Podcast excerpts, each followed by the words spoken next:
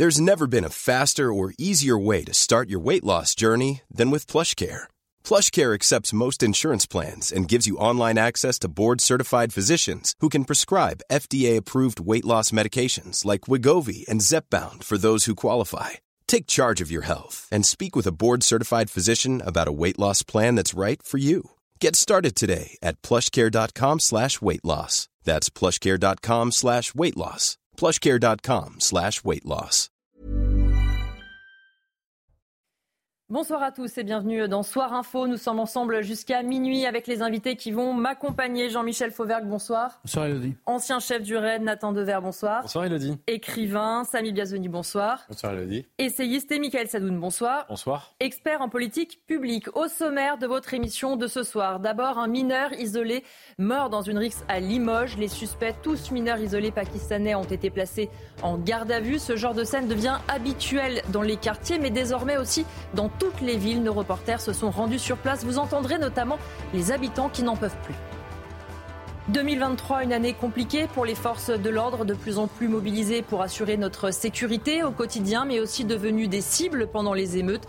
Dans le même temps où des politiques d'extrême gauche rabâchent que la police tue, on fera le triste bilan de cette année 2023. L'Office central de lutte contre les crimes contre l'humanité et les crimes de haine travaille sur la flambée des actes antisémites qui se propagent depuis l'attaque du Hamas en Israël. Plus de 1800 faits ont été recensés en France cette année contre 551 en 2022. On en parle évidemment avec mes invités dans un instant, mais tout de suite on fait le point sur l'actualité avec vous, Mathieu Deves. Bonsoir Mathieu.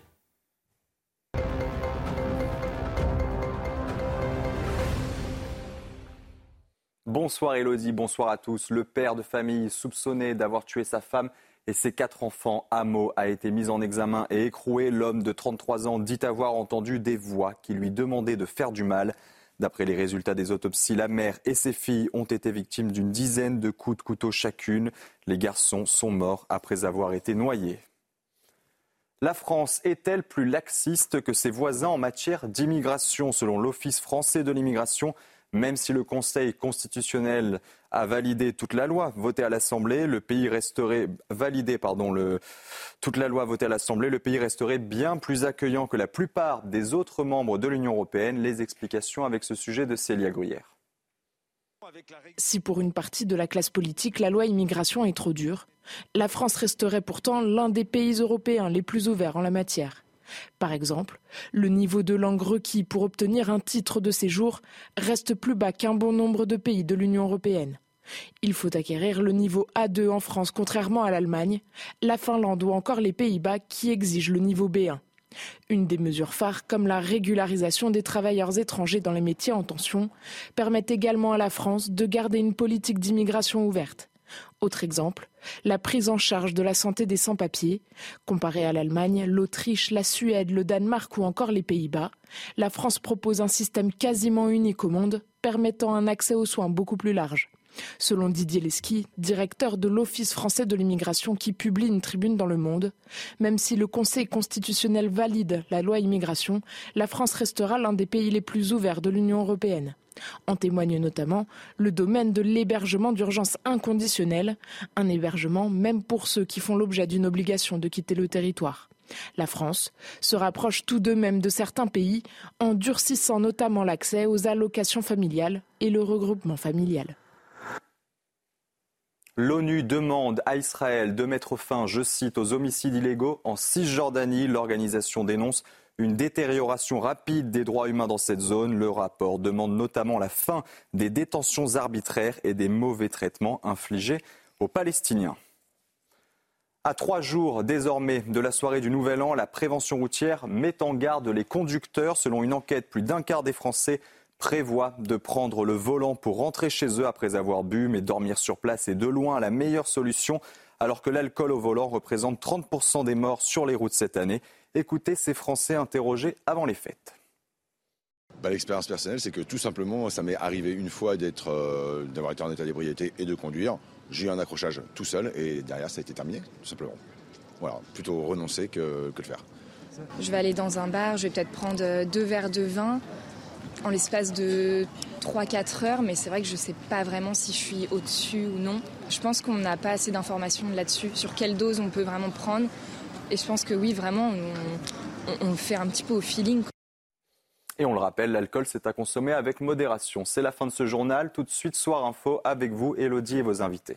Merci Mathieu. On vous retrouve à 22h pour un prochain euh, journal. On va commencer nos débats avec ce qui s'est passé euh, à Limoges. Un mineur isolé est mort dans une rixe. Les suspects, tous mineurs isolés pakistanais, ont été euh, placés en garde à vue. Ce genre de scène devient habituel dans ce quartier. Regardez les explications de Jules Bedeau, Justine Serkira avec le récit de Célia Gruyère. C'est sur la place Winston Churchill à Limoges qu'une rixe entre bandes a éclaté ce lundi. Un mineur isolé turc âgé de 16 ans est décédé après avoir été blessé à l'arme blanche. Il était accompagné de trois autres mineurs turcs quand ils se sont fait prendre à partie par un autre groupe. Vers 17h30, travaillant au bureau, j'ai entendu euh, des bruits, euh, des exclamations. Donc je suis venu voir à la fenêtre. Et là, j'ai vu un groupe de 5-7 personnes contre un groupe de 3 personnes qui, se, qui avaient tous enlevé leur ceinture en cuir et qui se donnaient des coups de ceinture en cuir euh, violemment. Il y en a même un du groupe des trois qui est tombé par terre et qui a été lapidé au sol, enfin par à coups de ceinture et tout ça. Et les deux groupes, euh, ce que j'ai vu après, les deux groupes se sont séparés. Le groupe de 3 est parti dans la rue euh, en face et le groupe de 7 est parti direction Place d'Aisne. Cinq suspects, des mineurs pakistanais SDF âgés de 15 à 17 ans, ont été interpellés et placés en garde à vue. Tous ni leur implication quant au coup mortel porté à la victime, mais reconnaissent leur présence sur le lieu des faits. Pour ce témoin, ce genre de scène est habituel sur la place. Trois, quatre fois par semaine, il y a des altercations euh, violentes euh, sur cette place. Hein, à, divers niveaux, mais voilà. Une information judiciaire a été ouverte par le parquet de Limoges. Des personnes impliquées dans la RIX sont toujours activement recherchées.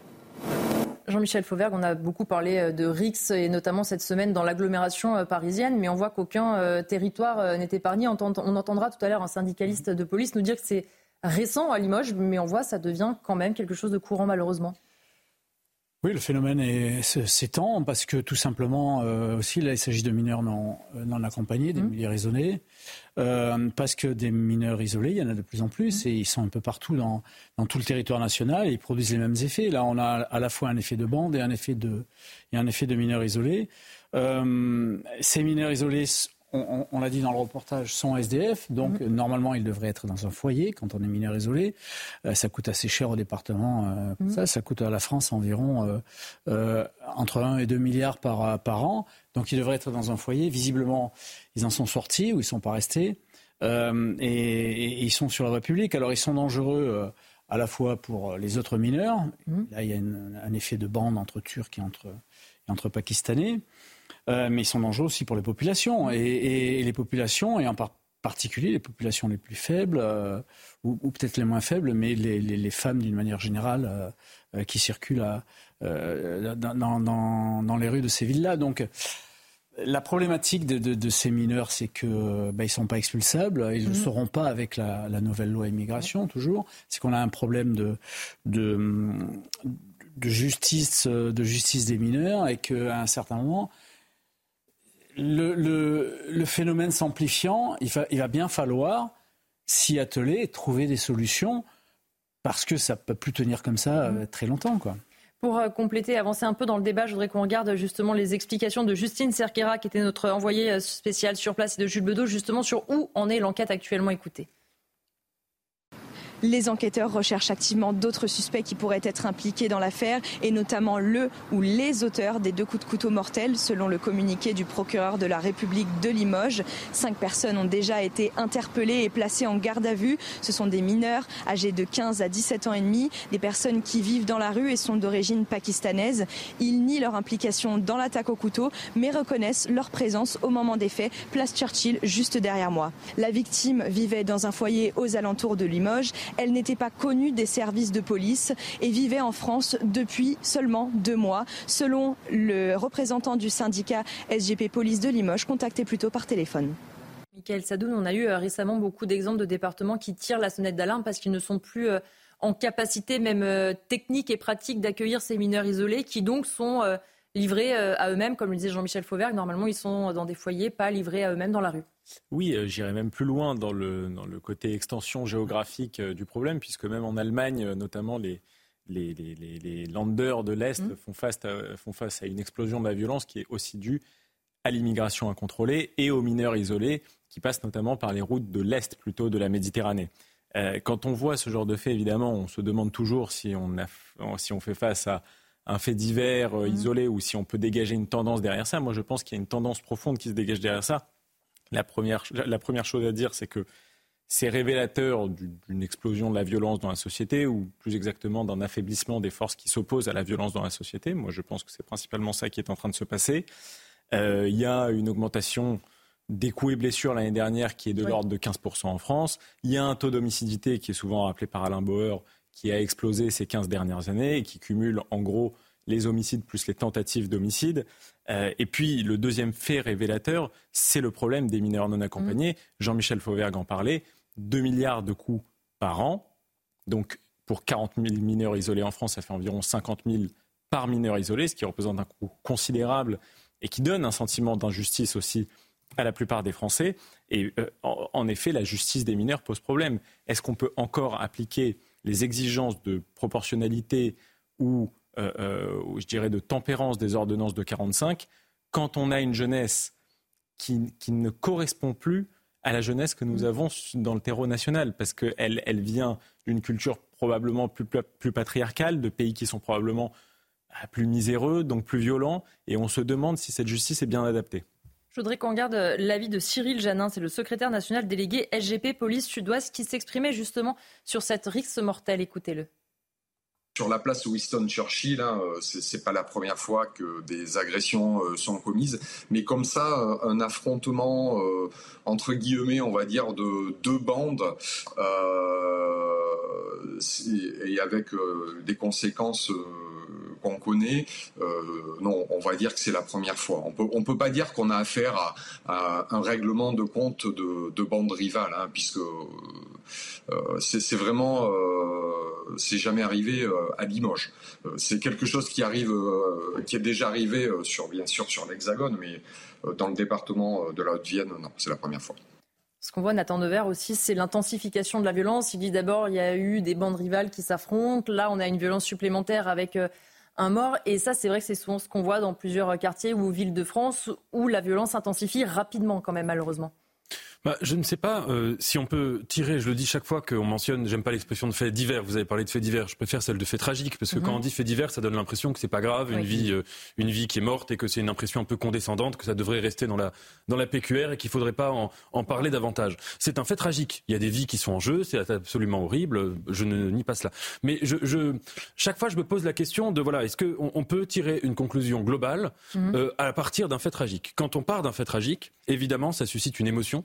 Évidemment, ça suscite une inquiétude et évidemment, ça suscite aussi un mécanisme d'identification. On se dit, ah, bah tiens, j'aurais pu être sur la place le mm. même soir, j'aurais pu me faire moi aussi assassiner, etc., etc. Quand on est dans l'analyse politique, il faut être dans une analyse froide, dans une analyse rationnelle. Tout à l'heure, vous avez parlé d'un chiffre une augmentation de 15% des, des, des, coûts et blessures. Vous voyez, je pense que c'est à cette échelle qu'il faut réfléchir sur les augmentations. Et en l'occurrence, si on parle de l'insécurité au niveau global année par année, en effet, il y a des facteurs qui, qui augmente. Hein. Euh, l'autre jour, je faisais un édito sur les violences contre les élus. C'est différent, mais je mmh. parlais du fait que c'était monté de 32% sur mmh. l'année 2022. Donc on voit bien qu'il y a des domaines où ça monte. Sur la question des homicides, alors vous avez cité les taux, le taux d'homicidité, mais euh, si on enlève les, les, tentatives d'homicide et qu'on prend juste les homicides, il faut juste quand même dire une chose, c'est que la tendance globalement mmh. sur les 20 dernières années, globalement elle descend. Il y a eu, euh, en 2011, ça a stagné. Après le Covid, c'est un peu remonté, c'est remonté. Mais globalement, ça descend sur les 20 dernières années. Et si on prend sur les 40 ou 50 dernières années, ça descend euh, en flèche, ce serait un peu exagéré de le dire, mais ça descend sensiblement. Donc il faut faire attention parce que si on, si on s'en tient à la perception de ces faits tragiques, on peut avoir l'impression que le taux de, enfin, que le nombre d'homicides est multiplié par 2, par 3, par 10 euh, en France sur les 20 dernières années. Je pense que si on faisait un micro-trottoir dans la rue, en demandant à des gens, euh, euh, dites-moi, est-ce que vous pensez que les homicides ont été multipliés par 2, par 10 ou par 20 euh, sur, les, sur les 20 dernières années? Beaucoup de gens auraient ce, ce, sentiment. Et là, ce serait vraiment un sentiment, parce que factuellement, ça ne correspond pas à une évolution réelle. Jean-Michel Fauvergue et puis Samy Biazet. Oui, maintenant, vous avez sans doute raison dans, le, dans la globalité du discours. Mais là, là il s'agit d'un phénomène très particulier, c'est le phénomène des MNA. On est vraiment dans cette problématique-là. Et ça, pour le coup, c'est un phénomène qui est étudié euh, et, qui est quasiment euh, mesuré aussi. Donc on est dans ce phénomène du MNA et mineurs non accompagnés, pardon, mineurs, euh, mineurs isolés si vous, si vous préférez, qui, est, qui, qui, qui est de plus en plus important. Et, ces, ces jeunes mineurs qui arrivent, bon jeunes par, par définition puisqu'ils sont mineurs, qui arrivent en, en France, euh, obligatoirement, euh, comme ils ne travaillent pas, comme ils ne sont pas habilités à travailler, et comme ils s'échappent des foyers, euh, eh bien, la plupart d'entre eux vont commettre de la, criminalité et qui va, très loin dans ce sens-là. deux choses importantes sur ces MNA. sur Paris, par exemple, la, plupart des, MNA sont des Roms. Donc ils sont, européens. et il y, a des accords avec la Roumanie pour les renvoyer chez eux avec l'entrée dans la Roumanie dans l'espace Schengen, dans très, peu de temps, ça ne va pas s'arranger non plus. La deuxième chose, c'est que ces mineurs-là, euh, la plupart d'entre eux, enfin beaucoup d'entre eux en tout cas, je ne sais pas si c'est la majorité, sont majeurs en fait en réalité. Mais pour déterminer leur majorité, il faudrait faire des tests osseux. Pour faire mm. des tests osseux, il faut demander l'autorisation du juge et l'autorisation de l'intéressé. Mm. Donc on marche un peu sur la tête. Et la troisième chose que je voudrais préciser, c'est que quand il y a une affaire euh, judiciaire de ce type-là, par contre, le juge judiciaire aura les moyens de les renvoyer chez eux pour faire un, regroupement familial. De les renvoyer, à condition évidemment que ce ne soient pas les meurtriers, mais de les renvoyer dans leur famille, mais seul le juge judiciaire peut le faire pour faire un regroupement familial, pour, euh, euh, sauver la, vie familiale de, ce mineur-là. C'est le seul moyen de, les faire partir. Samy Biassoni, pour terminer sur ce sujet. Oui, alors je ne vais pas revenir sur le, sur le débat euh, du sentiment de l'insécurité, du sentiment d'insécurité. Euh, toujours est-il qu'effectivement, le phénomène dont nous parlons là, c'est le phénomène des MNA. Et ce phénomène, lui, il est indéniablement en croissance, mais je vous rejoins, euh, la violence globale de la société est plutôt en baisse. Alors ensuite, en réalité, je vais quand même faire une incise très courte. C'est la forme de cette violence qui change. C'est-à-dire qu'effectivement, on voit que les agressions sont plus violentes, le, les homicides sont moins fréquents. En fait, les choses les plus graves tendent à disparaître, mais d'autres éléments, qui sont des éléments constitutifs de la violence ressentie légitimement par les concitoyens, eux, sont en croissance, en croissance réelle. Et c'est pour ça qu'il y a, une, il y a toujours cette, cette, difficulté à circonscrire le phénomène de la violence, parce qu'en fait, il se déforme. Et, et, simplement, là, on est au cœur, euh, pour rebondir sur ce qui vient d'être dit, euh, au cœur de la difficulté de ce sujet, euh, qui est qu'on traite de mineurs. Et en fait, la question, c'est celle de. Lorsqu'on parle d'un mineur, on embrasse une catégorie très très large. En réalité, entre les jeunes Serbes euh, de 12 ans euh, qui sont dans le métro et qu'on peut rencontrer parfois à Paris, euh, et ces jeunes garçons qui ont 15, 16, 17 ans, qui sont presque des hommes, en réalité, on devrait avoir un traitement différencié. Simplement, juridiquement, et du point de vue des droits de l'homme, du point de vue presque philosophique aussi, on a un traitement plutôt uniforme. Je ne dis pas qu'il n'y a pas de jurisprudence spécifique, je ne dis pas que les juges n'ont pas de, euh, de capacité à, à, à, traiter les situations avec euh, subtilité. Euh, toujours est-il que on est un peu démunis aussi parce que dès lors qu'on parle de mineurs, il y a une forme finalement de précaution supplémentaire qui est prise sur un débat ou dans le cadre d'un débat qui est déjà compliqué, celui de l'immigration et de l'immigration illégale. Un dernier mot rapide pour terminer. Dernier mot, parce que je trouve que le débat, du coup, qui a été prolongé par Nathan Dever sur la question euh, des chiffres, de l'interprétation du fait divers en fait de société était intéressant. Euh, euh, en effet, les chiffres parfois ne bougent pas, mais on peut les interpréter différemment. Par exemple, la baisse ou la stabilité du nombre d'homicides est beaucoup due au progrès de la médecine et notamment de la médecine d'urgence. C'est aussi ce que j'ai entendu. Et la deuxième chose, c'est qu'il y a la quantité de morts, il y a aussi la nature des morts. Et de plus en plus, ces morts sont des innocents qui ne sont pas mêlés, je dirais, à une forme de délinquance ou de criminalité. Et là où c'est particulièrement représentatif, c'est dans le trafic de drogue. Avant, c'était les gens qui étaient mêlés au trafic de drogue, qui étaient dans des affrontements de bandes rivales et qui menaient parfois à des meurtres. Aujourd'hui, de plus en plus, et on le voit à mesure que les scandales s'égrènent et qu'on les commente ici sur ce plateau, c'est de plus en plus des innocents qui sont touchés, parfois chez eux, dans leur appartement, par des fusillades qui s'étendent en plus euh, géographiquement. Pour terminer euh, rapidement, dans les quelques minutes qui nous restent, je voudrais qu'on reparle de ce qui s'était passé euh, à Vatry avec ces 25 passagers euh, indiens de l'avion immobilisé dans la Marne qui ont été libérés ce mardi alors qu'ils sont dans l'attente de l'examen de leur demande d'asile. Le juge invoque un motif de forme. Les détails avec Audrey Berthaud. Ils sont désormais libres. Après plusieurs jours de confinement, suite à l'arrêt du vol Dubaï-Managua par la police aux frontières, 25 passagers indiens ont été libérés ce mardi. Ces passagers avaient demandé l'asile politique en France alors que leur avion était retenu au sol pour soupçon de traite d'êtres humains. Leur libération a été décidée par le juge des libertés et de la détention pour un motif de forme. Ce dernier a estimé que le directeur de la police aux frontières de l'aéroport de Roissy-Charles de Gaulle ne l'avait pas saisi dans les délais en vue d'obtenir la prolongation de leur maintien en zone d'attente pour huit jours. Le parquet de Bobigny a précisé qu'ils sont donc libres de leurs faits et gestes, même s'ils sont en situation irrégulière sur le territoire français. Parmi les 25 passagers, 5 mineurs ont été confiés à l'aide sociale à l'enfance du département et placés. L'avion a pu repartir lundi avec 276 des passagers.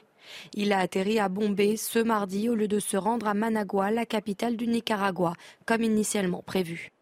Jean-Michel Fauvergue, ils sont donc libres de leurs faits et gestes, même s'ils sont sur le territoire français en situation irrégulière. Oui, c'est extraordinaire. Euh, quel beau pays la France. C'est vraiment extraordinaire. C'est-à-dire qu'à un certain moment, euh, il y a des passagers qui arrivent et qui sont en situation irrégulière, qui sont sur le territoire national, qui sont mis en CRA, en centre de mmh. rétention administrative.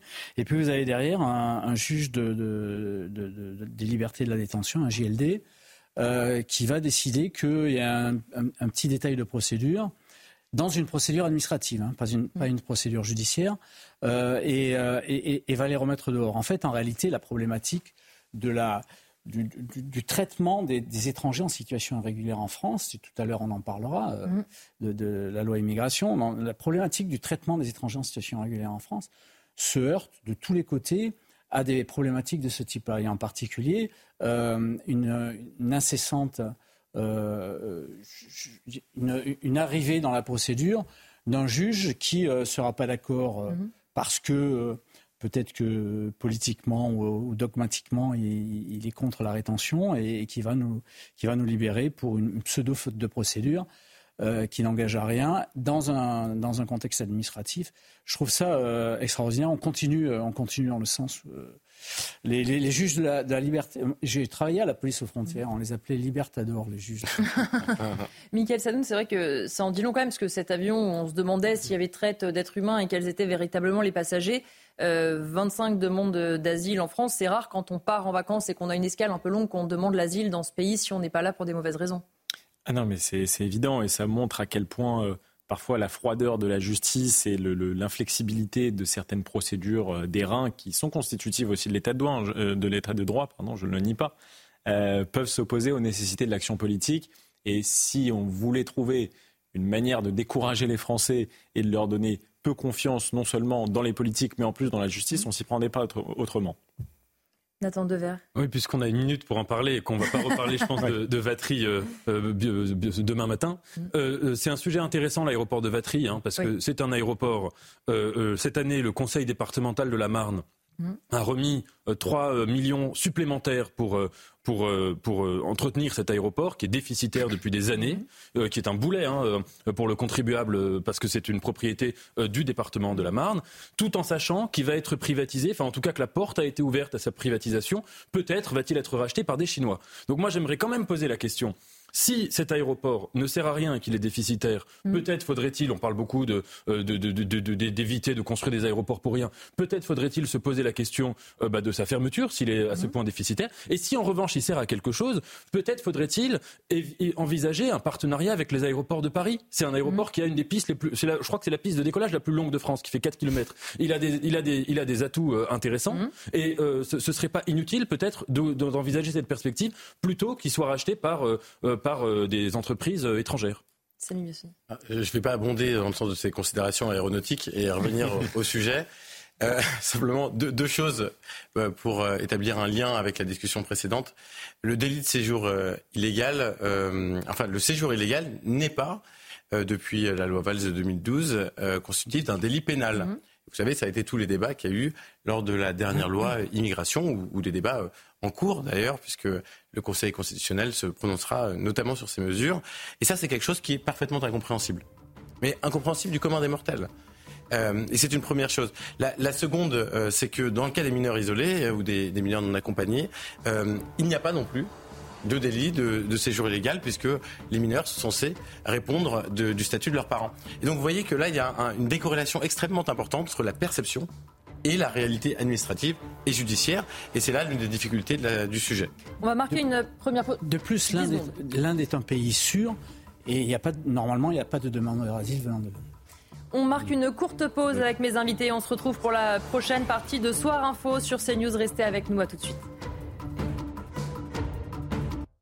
De retour pour Soir Info, c'est l'heure du journal, l'actualité, le tour complet avec vous, Mathieu Devezre. Bonsoir Mathieu.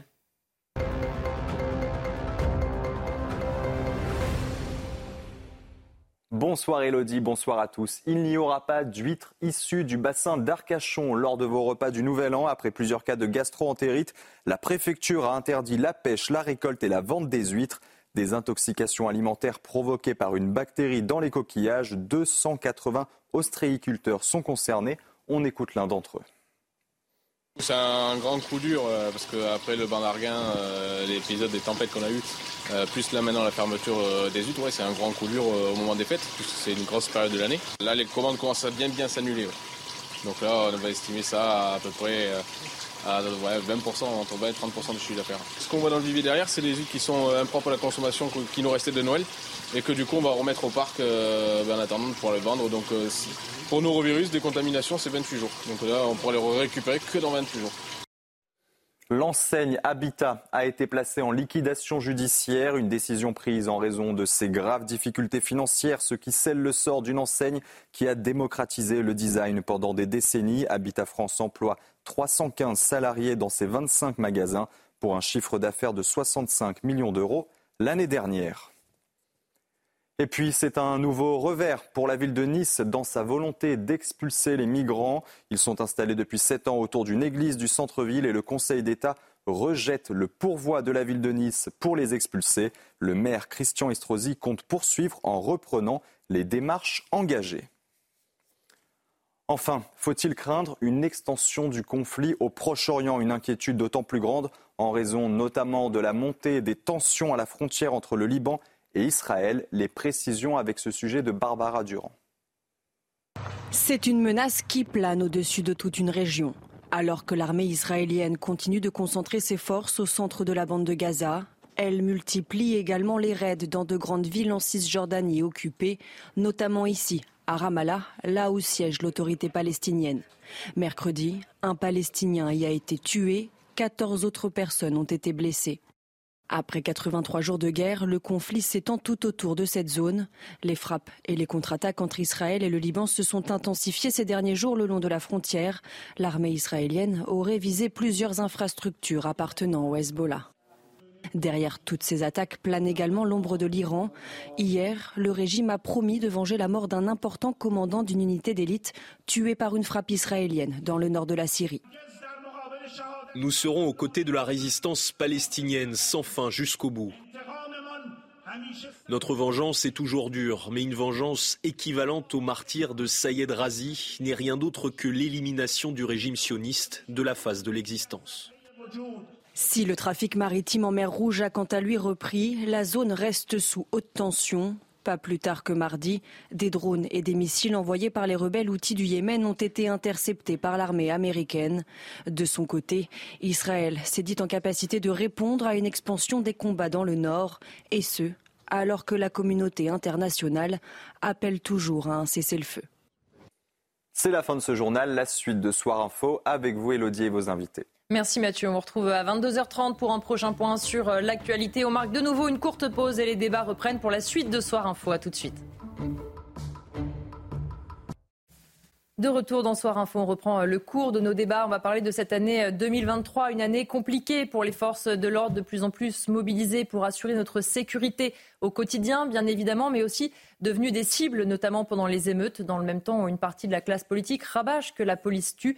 Regardez cette année résumée par Mathilde Couvillère-Flornois et Audrey Berthaud.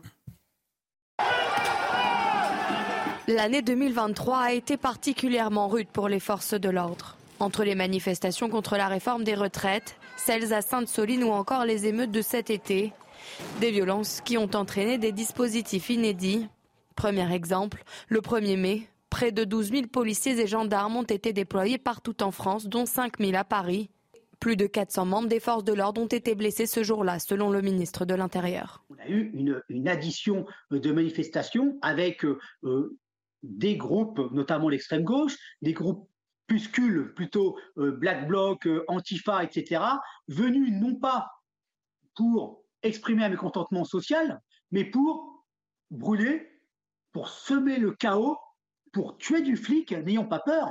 Plus tard, fin mars, lors des nombreuses manifestations contre le projet de bassine à Sainte-Soline, les gendarmes aussi étaient en première ligne. 47 d'entre eux ont été blessés selon le procureur de la République de Niort. Ça fait bientôt 40 ans que je suis euh, gendarme. Je, n'ai pas souvent vu un tel niveau, une telle concentration de ce niveau de violence-là.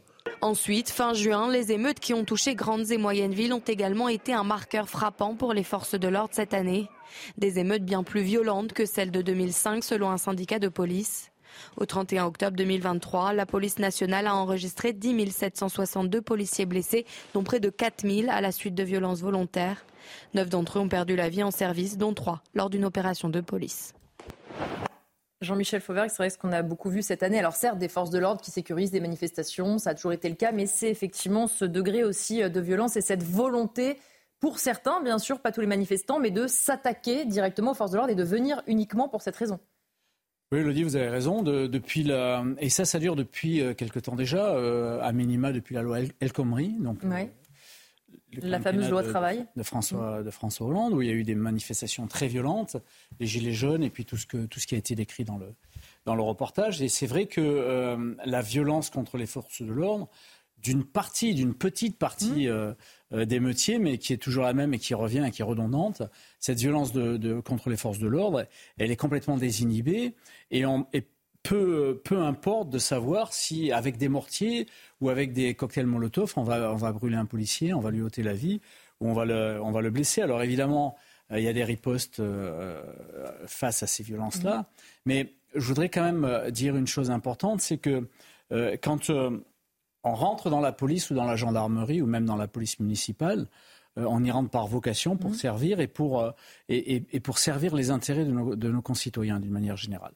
Euh, et, quand on est face à des événements comme ça, des gens qui veulent vous lyncher et qui sont euh, poussés par certains discours politiques, mm. comme les discours LFI. On va en parler dans un euh, instant. dans, ce sens-là, vous vous posez énormément de questions. Mm. Et ça explique un nombre important de démissions. Il y a un nombre important de démissions Une dans la crise des vocations aussi. Oui, ça, ça, la, la, baisse des recrutements. mais euh, vous savez que on a aussi euh, des réserves qui vont être augmentées et on s'aperçoit qu'il y a de plus en plus de citoyens qui viennent dans les réserves de la gendarmerie, dans la toute nouvelle réserve de police. Et ça, c'est quelque chose à la fois euh, de sympathique, mais c'est quelque chose qui, qui va peut-être aussi permettre de changer le visage de cette mmh. police, d'être au plus proche de, de, des citoyens, en particulier des plus jeunes, euh, et de pouvoir euh, travailler mieux là-dessus. Mais vous aurez toujours ce genre d'imbéciles mm. qui, qui, attaquent les forces de l'ordre et qui veulent se payer les forces de l'ordre. Et là, il faudra riposter. Je voyais acquiescer Nathan Dever justement euh, sur la fin de réponse de mm-hmm. Jean-Michel Fauvert quand il parlait de cette réserve et de cette nouvelle euh, façon, image de la police quelque part. Oui, je suis d'accord avec tout ce que vous avez dit, sauf le dernier mot imbécile. Parce que justement, je pense que ces gens-là sont tous... aller. Non, mais c'est pas parce que c'est pas par bien-pensance ou par, euh, pour, pour faire des euphémismes, mais je pense que ces gens-là sont tous sauf des imbéciles et que c'est pas du tout une violence aveugle. C'est une violence en fait qu'ils le sachent ou non. Mm. C'est une violence qui répond à une idéologie très précise qui a été théorisée dans un certain nombre de livres.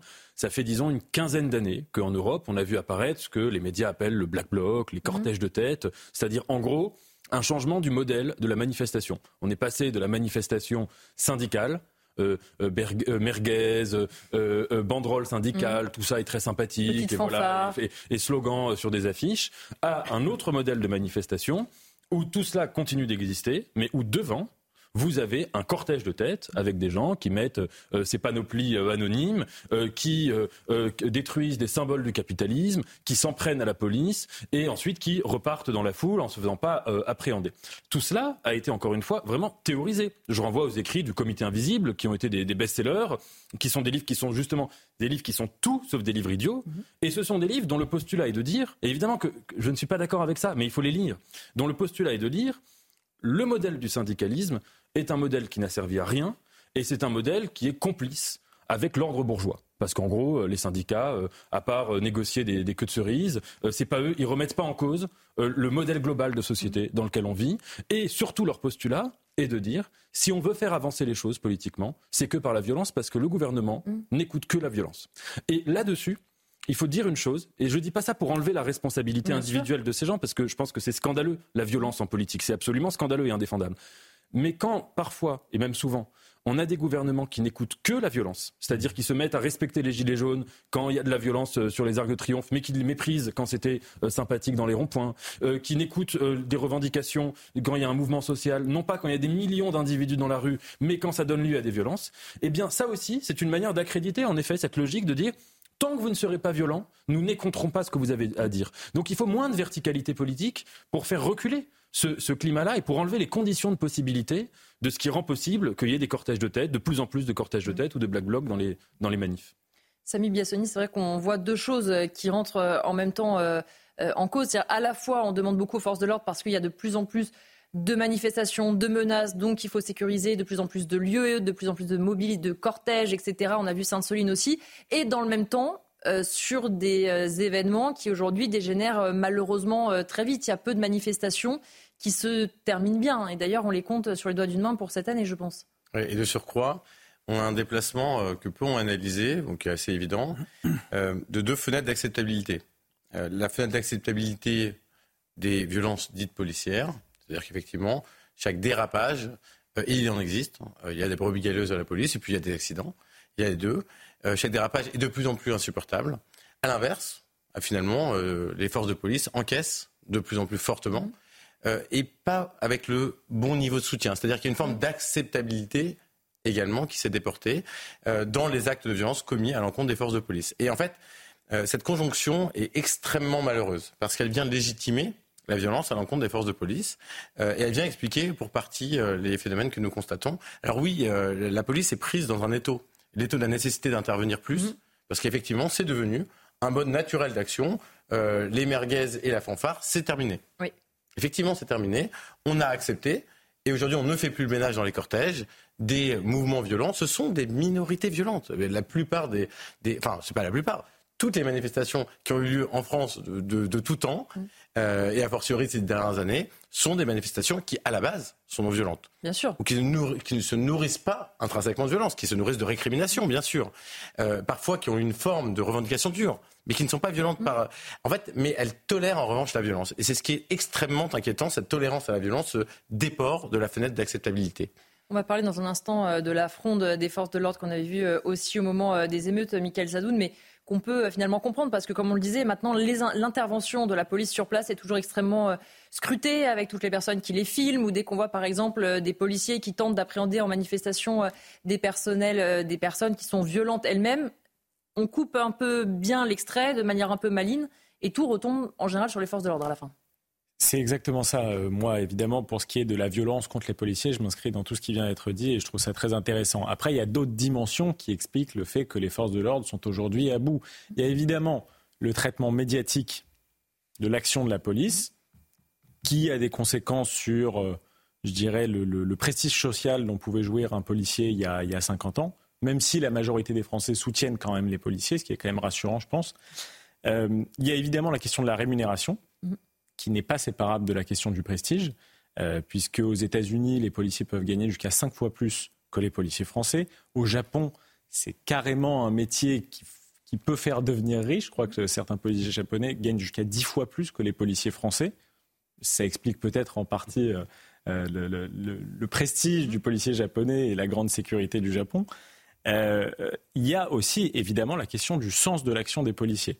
Et ça, c'est pour moi une question majeure et elle revient tout le temps de toute façon dans nos débats. Comment les policiers peuvent trouver du sens dans leur action quand la justice qui passe après eux ne s'inscrit pas dans la même démarche, ne s'inscrit pas dans une continuité avec leur action? Quand, par exemple, le syndicat national de la magistrature, qui représente quand même 30% des magistrats en France, c'est pas rien, publie pendant les manifestations contre la réforme des retraites, un guide du manifestant qui leur permet notamment d'échapper aux gardes à vue ou de jouer habilement des procédures pour faire en sorte que les policiers n'arrivent pas à leurs objectifs. On a clairement une opposition de la justice à la police. Moi, je suis pour une complémentarité entre la justice et la police, de la même manière que je crois qu'il y a euh, comment dire, une complémentarité entre l'autorité et la douceur, entre une certaine fermeté et aussi un principe de tolérance et d'humanité. Mais là, on n'est plus dans une complémentarité, on est réellement dans une opposition. Et je pense que c'est fait partie du malaise des policiers aujourd'hui. On va continuer à parler de ce débat en se rappelant notamment euh, de la fronde des forces de l'ordre, notamment après le placement en détention provisoire des policiers impliqués dans les affaires Naël et Eddy. Est-ce qu'une nouvelle fronde de ce type est possible? Les éléments de réponse sont signés Tony Pitaro. Sursollicitées en 2023, les forces de l'ordre craignent que la même chose ne se produise en 2024 avec une multitude d'événements à sécuriser. Nous avons euh, passé une année euh, assez compliquée, assez chargée assez chargée par, euh, des, situations lourdes à gérer par rapport à, nos collègues qui ont été, comme on le sait, mis en détention provisoire. Nous avons aussi dû servir euh, la Coupe du Monde, la, venue du pape. Et c'est vrai que ça demande beaucoup, beaucoup d'énergie, beaucoup d'effectifs. Et on va devoir aussi servir en 2024, notamment les Jeux Olympiques. Et là aussi, ça va demander beaucoup de, concentration, d'énergie et d'effectifs. Ça va être compliqué de travailler avec très très peu de congés. Le syndicat de police Alliance s'alarme sur les conditions de travail des policiers, avec notamment l'empilement des missions, et demande une reconnaissance exceptionnelle pour l'engagement des policiers nous avons appelé clairement à une journée noire le 18 janvier 2024 si nombre de, nos revendications ne sont pas prises en compte par le ministère de l'Intérieur. Ça peut être différentes choses, hein, des, blocus d'aéroports, euh, ça peut être euh, une activité moindre, un appel à, un, rassemblement, devant le commissariat, des, euh, sorties uniquement sur appel 17 en cas d'urgence absolue. Enfin, rien n'est arrêté toutes les pistes sont à explorer. Dans un communiqué, Alliance Police Nationale exige entre autres des mesures de reconnaissance pérennes. À défaut de réponse claire, le syndicat précise qu'un risque de fronde des policiers n'est pas à exclure. Samy Biazoni, si on se replonge un peu dans ces événements, il y avait une phrase prononcée rapidement après l'affaire Naël par le président de la République qui avait fait beaucoup de mal aux forces de l'ordre. Il avait tout de suite parlé d'un acte inexcusable et inqualifiable. Alors après, le ministre de l'Intérieur euh, avait défendu les forces de l'ordre, mais pour les forces de l'ordre, c'était non seulement bafouer la présomption d'innocence, et surtout pour tous ceux qui ont soufflé sur les braises, c'était une très belle occasion de dire, regardez, même le chef de l'État dit qu'il y a eu bavure. alors toute mort est inexcusable, je crois, de toute façon, donc il prenait un risque, somme toute, assez limité d'un point de vue rhétorique. Euh, par ailleurs, il sait ce qu'il fait, et, ce qu'il fait, c'est qu'il rebondit toujours sur la première émotion. Mhm. Euh, et donc il avait fait la même chose après l'affaire George Floyd, après Michel Zecler, euh, à chaque fois. En fait, il rebondit, il amplifie la première émotion, et puis il laisse c'est le lieutenant, venir équilibrer le discours. C'est ainsi qu'il procède au point de vue rhétorique. Vous observerez que ça fonctionne toujours comme ça. Je pense qu'effectivement, je ne vais pas lui donner euh, blanc-seing de, cette déclaration qui est effectivement assez, euh, assez terrible euh, pour ceux qui font leur travail et pour l'état de droit, pour la présomption d'innocence, qui est un principe fondamental. Avant même de savoir, on ne s'exprime pas lorsqu'on a de tels niveaux de responsabilité. Effectivement, euh, je crois qu'il a réagi à une émotion qui était aussi légitime à ce, à ce moment-là. Mais euh, cela n'aide pas, et c'est, je pense, le, le point important. La situation de la police et, et aujourd'hui, elle a plus que jamais besoin d'un soutien unanime. Voilà, je vais dire simplement les choses parfaitement unanimes de la part de chacun. Tout, citoyen, euh, fut-il euh, euh, député de la République, se doit d'avoir cette attitude vis-à-vis de respect vis-à-vis des forces de police engagées. je pense que tout autre comportement serait une faute. C'est vrai, Jean-Michel Fauvergue, on a vu cette fronde, on a vu un certain nombre de bagues, d'abord à Marseille, justement, qui avaient fait part de leur mécontentement. Est-ce qu'on se dit qu'aujourd'hui, c'est de nouveau possible? Parce que les questionnements qui avaient été soulevés, finalement, à l'époque, certes, les choses se sont calmées, ils ont aussi repris leur mission, comme vous le disiez, mais euh, rien n'a été vraiment réglé sur le fond. C'est surtout qu'il y a eu un, engagement du ministère de l'Intérieur et qui, jusqu'à ce jour, euh, bute sur, euh, sur la, mise en place de cet engagement-là. Et l'engagement portait essentiellement sur le plus jamais ça de la, de la, de la mise en détention mm. provisoire. Parce que cette mise en détention provisoire, elle est complètement inexplicable. Elle ne rentre Pour calmer l'opinion publique, éventuellement. Bien sûr, mais elle, est, inexplicable de la part de, pour l'opinion publique, elle est inexplicable pour les, pour les, pour les policiers aussi, parce qu'elle ne rentre pas dans les critères de, l'article mmh. du Code de procédure pénale. Euh, un policier, dans l'exercice, je dis bien dans l'exercice de ses missions, pas à titre personnel, hein, un policier dans l'exercice de ses missions ne peut pas être soumis à la détention provisoire parce que euh, il ne va pas détériorer des preuves, parce qu'il ne va pas euh, menacer euh, les, gens en face mmh. de lui, parce qu'il y a tout un commandement qui se met en place pour, le, pour empêcher ça. Et puis un, un, policier, d'une manière générale, et un, et un, gendarme, ça obéit à la, à la mmh. hiérarchie. Et en fait, cette mise en détention provisoire, alors certains l'expliquent par le phénomène politique, on a voulu calmer les choses. Oui. Moi, je ne crois pas du tout que ce soit ça.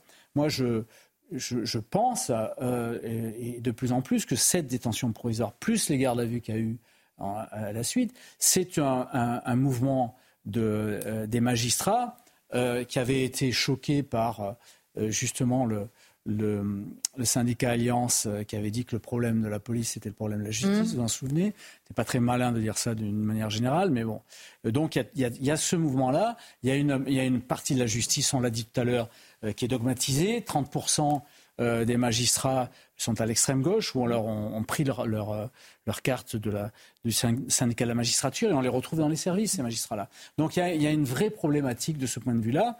Et je pense que cette problématique-là, c'est la problématique essentielle de notre pays. En fait, en réalité, pour faire de la, justice, pour sécuriser nos concitoyens dans leur vie de tous les jours, il faut travailler sur les deux ministères, à la fois sur le, ministère de l'Intérieur avec les policiers et les gendarmes, et sur le ministère de la Justice, qui va être la continuité, comme a dit euh, euh Michael Sadoun, qui va être la continuité du travail de police.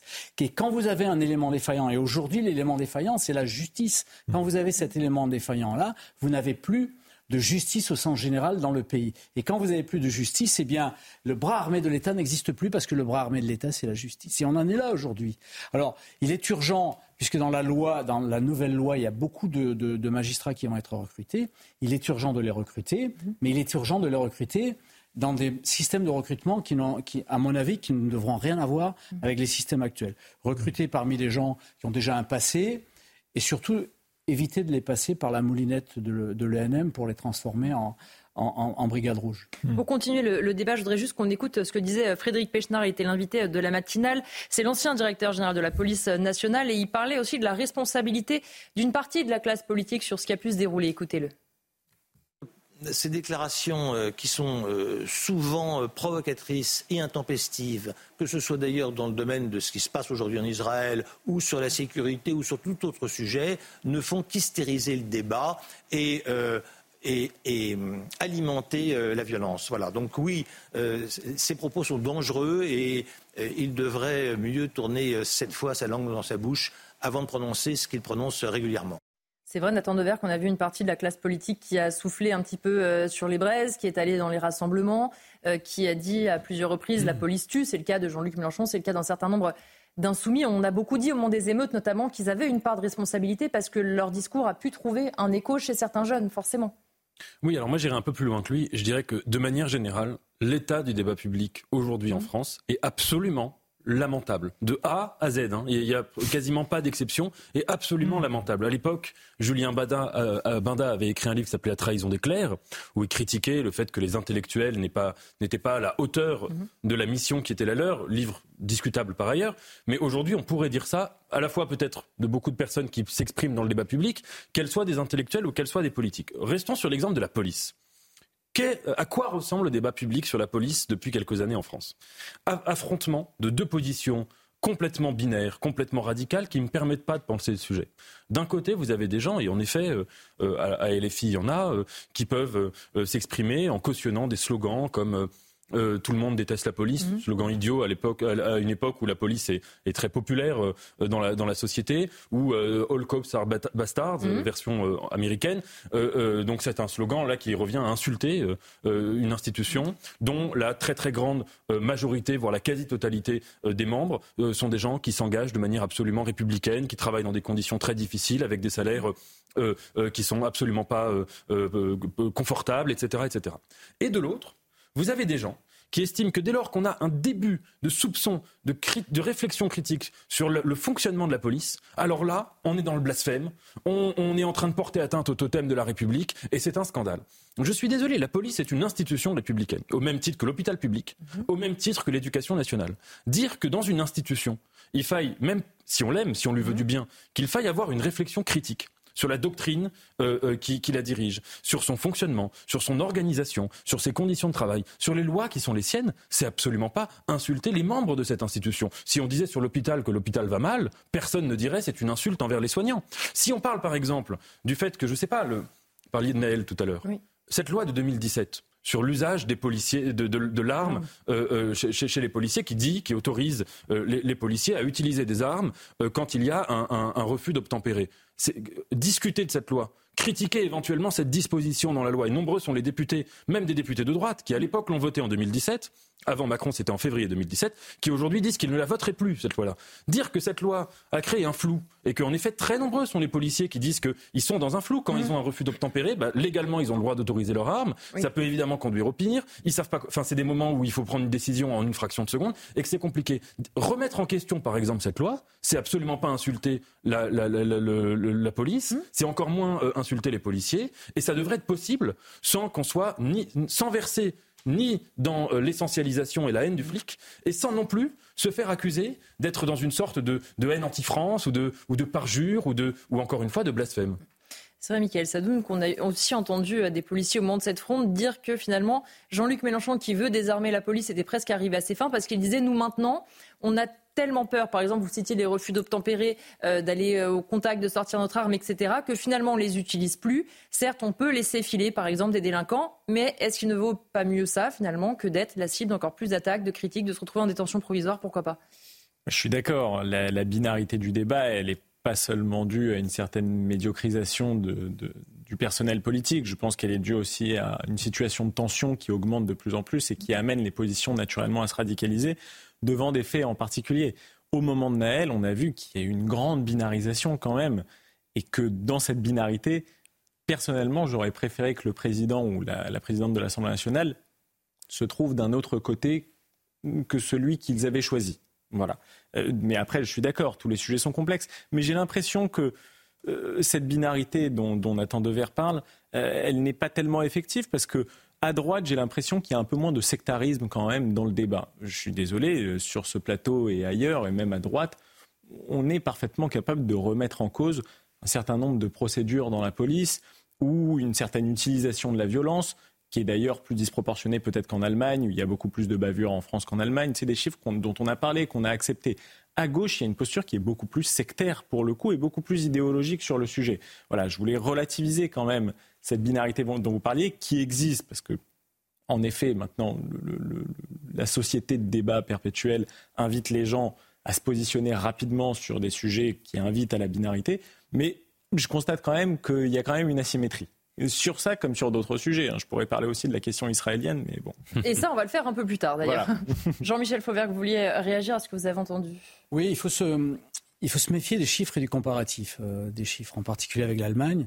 Euh, L'Allemagne est un pays fédéral et les chiffres qu'on a en général, c'est les pays, euh, c'est les chiffres des, des services fédéraux. On n'a aucun chiffre des landers. D'accord. Et donc, si on les agglomérait, je pense que euh, tout, pays démocratique doit être à peu, près dans les, dans les, normes. La France n'est pas, est pas un pays particulièrement plus violent par sa police que, hmm. les autres pays. Euh, il y a une chose sur laquelle euh, je, vous rejoins et je, et je rejoins Nathan aussi là-dessus, pour avoir été commissaire de police pendant, pendant presque 40 ans. c'est que la, la, police est, est, gouvernée par une hiérarchie. Et dans, dans le cadre de cette hiérarchie, la hiérarchie de la police euh, et, la hiérarchie de la gendarmerie de son côté, bien évidemment, euh, est là pour maintenir les troupes et pour voir ce qui est bon et ce qui est mauvais. Et il y a des procédures administratives, il y a un certain nombre de, choses de ce type-là. Un, chef de service peut parfaitement saisir l'IGPN. Euh, s'il y a un problème particulier. Et vous le savez, l'IGPN aujourd'hui est le service qui est le, plus sollicité et la police mmh. est le service qui est le plus contrôlé de tous euh, les, fonctionnaires, mmh. euh, qu'ils soient territoriaux, qu'ils soient euh, nationaux. On va marquer une courte pause pour faire le point sur l'actualité. C'est l'heure du journal avec vous, Mathieu Devez. Bonsoir Mathieu.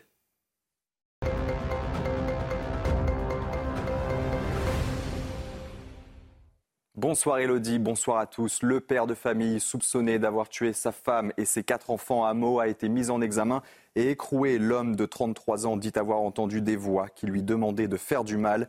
D'après les résultats des autopsies, la mère et ses filles ont été victimes d'une dizaine de coups de couteau chacune. Les garçons, eux, sont morts après avoir été noyés. Un adolescent de 16 ans est mort lors d'une rixe à Limoges. Le jeune Turc a été tué par arme blanche. Une information judiciaire a été ouverte à l'encontre de cinq suspects. Il s'agit de cinq mineurs pakistanais âgés de 15 à 17 ans. Un reportage de Jules Bedeau et Célia Gruyère. C'est sur la place Winston Churchill à Limoges qu'une rixe entre bandes a éclaté ce lundi. Un mineur isolé turc âgé de 16 ans est décédé après avoir été blessé à l'arme blanche.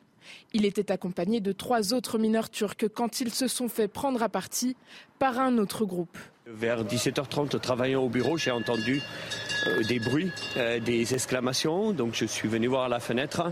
Et là, j'ai vu un groupe de 5-7 personnes contre un groupe de 3 personnes qui, se, qui avaient tous enlevé leur ceinture en cuir et qui se donnaient des coups de ceinture en cuir euh, violemment.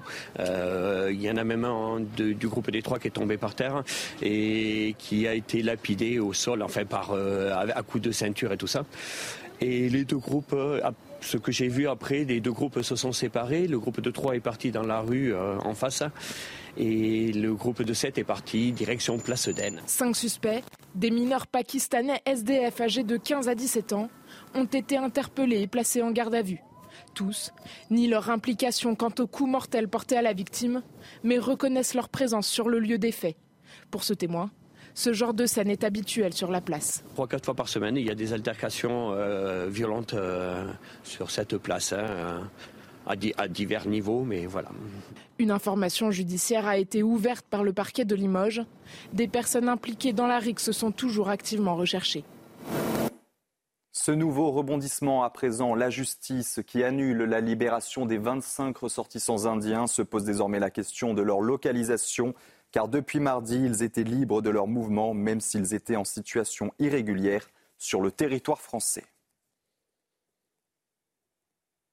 Un nouveau revers pour la ville de Nice. Dans sa volonté d'expulser des migrants, ils sont installés depuis sept ans autour d'une église du centre-ville et le Conseil d'État rejette le pourvoi de la ville de Nice pour les expulser. Le maire Christian Estrosi compte poursuivre en reprenant les démarches engagées.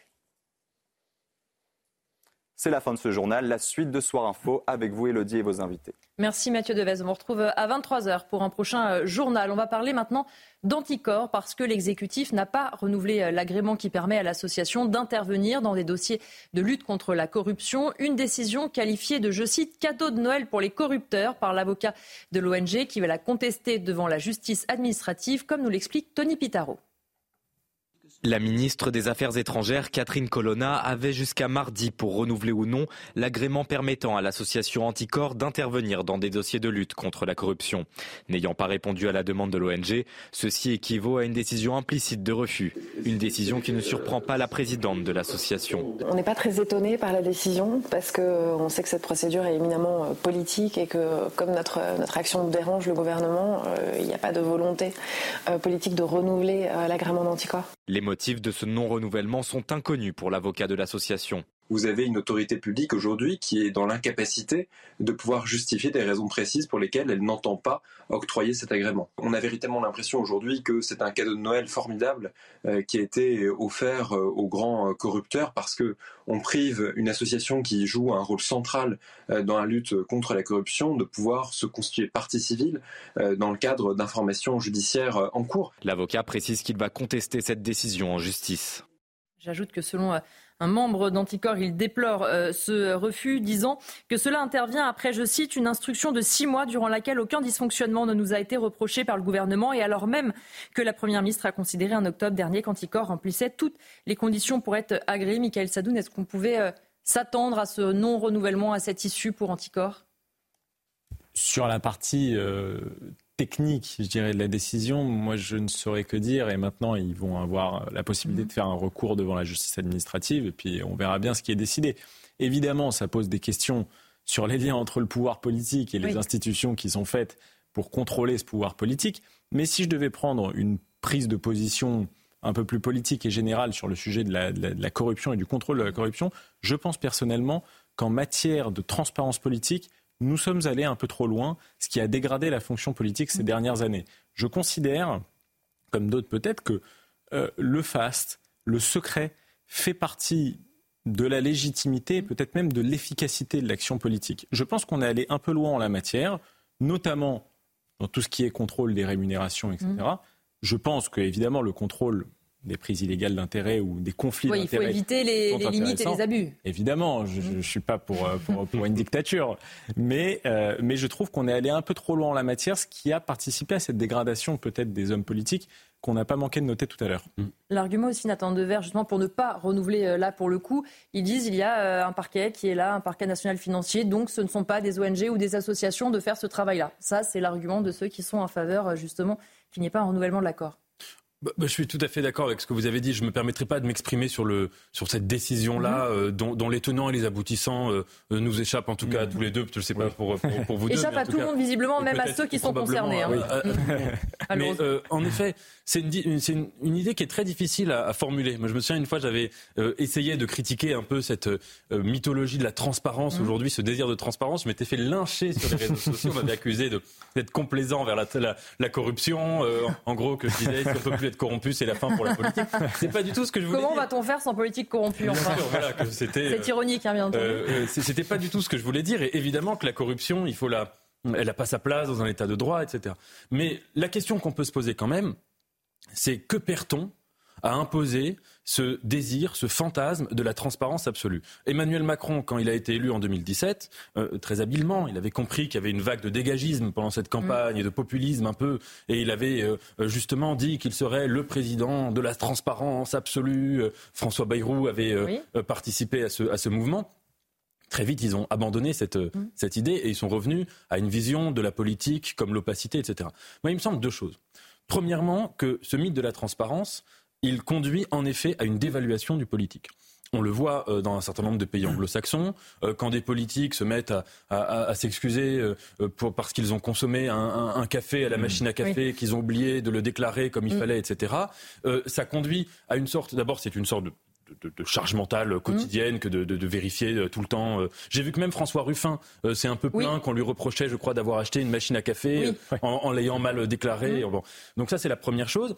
La deuxième, c'est que ce qu'on ne voit pas quand on se focalise sur le pouvoir des politiques, c'est que en fait aujourd'hui le pouvoir se déplace de plus en plus vers le pouvoir économique. Mmh. Euh, c'est Régis Debray qui, a décrit ça de, merveilleusement depuis 30 ans, et qu'aujourd'hui en fait les, jeunes euh, euh, personnes qui seraient tentées de faire de la politique, eh ben, une très très grande partie d'entre eux se dit la transparence c'est pas que la lutte contre la corruption. C'est aussi la presse people. C'est aussi ce qui était arrivé à François Hollande dans son histoire avec, euh, euh, avec la, moto et la, oui, avec le, magazine. C'est aussi les réseaux sociaux. C'est aussi l'affaire Griveaux. Mm. Hein, l'affaire Griveaux qui a créé un avant et un après. Mm. Donc la transparence, si vous voulez, cette idée qu'aujourd'hui, si vous voulez faire de la politique, vous devez, comme les moines, faire un vœu général de. Mais dès vos trois ans, parce qu'il faut y penser très longtemps avant. Exactement. De chasteté, et, de, chasteté morale, absolue, totale et parfaite. Il faut être une sorte d'individu qui serait presque une, intelligence artificielle sur pattes, un chat GPT humain. Et ça, ça risque d'appauvrir en effet, parce qu'on se retrouverait avec une, une classe dirigeante qui serait composée d'individus robotisés, dont la modalité même serait robotique. Et ça, je, trouve ça très euh, inquiétant. Jean-Michel Fauvergue, je fais aussi appel à vos souvenirs de, de parlementaires, parce que c'est vrai que Évidemment qu'il n'y ait pas euh, d'abus, que les parlementaires ne se gavent pas, tout le monde le comprend, mais c'est vrai qu'aujourd'hui, vous lisez même François Ruffin, parce qu'il déclare mal sa machine à café pour sa permanence ou son bureau à l'Assemblée, je ne sais plus, on lui tombe dessus quand même. On en est là. Pas étonné. Je ne suis pas étonné parce qu'on a une, euh, la haute autorité pour la transparence euh, veut, veut vérifier tout et, et, et, tout le temps, et donc c'est difficile pour eux. Et, on, peut aussi se poser la question de savoir quelle est qui a investi ces gens-là pour contrôler des gens qui sont élus par le peuple mmh. on, peut, on peut aussi se poser la question comme ça. Mais là où je voudrais, euh, mais les choses ont été assez bien dites euh, par les uns et par les autres sur la transparence. Mais là, là où je voudrais revenir, c'est Anticor, si vous me le permettez. Bien sûr. Euh, parce que on peut aussi se poser la question de savoir pourquoi on a besoin d'une association euh, pour euh, déposer plainte ou travailler mmh. sur la, la, corruption. On a pour ça effectivement des juges qui sont formés, on a des parquets, on a euh, tout citoyen qui peut déposer plainte. et puis la deuxième chose, c'est que Anticor n'est pas la seule association. Mmh. Et puis en tant qu'association, Anticor doit gérer son association comme il se doit. C'est-à-dire que chaque année, dans une association, vous devez avoir une assemblée générale, mmh. les membres doivent être convoqués, etc. Et visiblement, euh, si ils en sont là, anticorps, c'est parce qu'il y a des membres d'anticorps qui ont déposé plainte contre eux, mm. ou des anciens membres d'anticorps qui ont déposé plainte contre eux, et que visiblement les, les règles ne sont pas respectées. Alors je ne connais pas les détails, mais euh, le caractère indépendant n'a pas été respecté. Donc euh, euh, c'est bien de se faire passer pour de, de, traiter le débat sur l'aspect politique, euh, mais il faut revenir euh, à la genèse de l'affaire. Et s'ils n'ont pas leur agrément, c'est visiblement, et, ça, et euh, quand ils l'ont eu, quand le, Premier ministre Castex, Jean Castex, mhm. leur a donné, c'est après moult réflexions déjà sur, sur une affaire de ce type-là. Et donc, je pense qu'ils sont pas. Je, pense qu'il faut qu'ils se calment. Alors, ils font leur, leur pub et leur machin, mais il y a un dossier derrière qui, est, qui a été évalué par les juges. Samy Biasoni, pour euh, terminer, c'est vrai que on voit que c'est compliqué parce que certains se disent on est toujours preneur d'associations qui vont lutter pour plus de transparence, mais il y a aussi des institutions officielles, des juges, etc., qui sont aussi quand même là pour ça.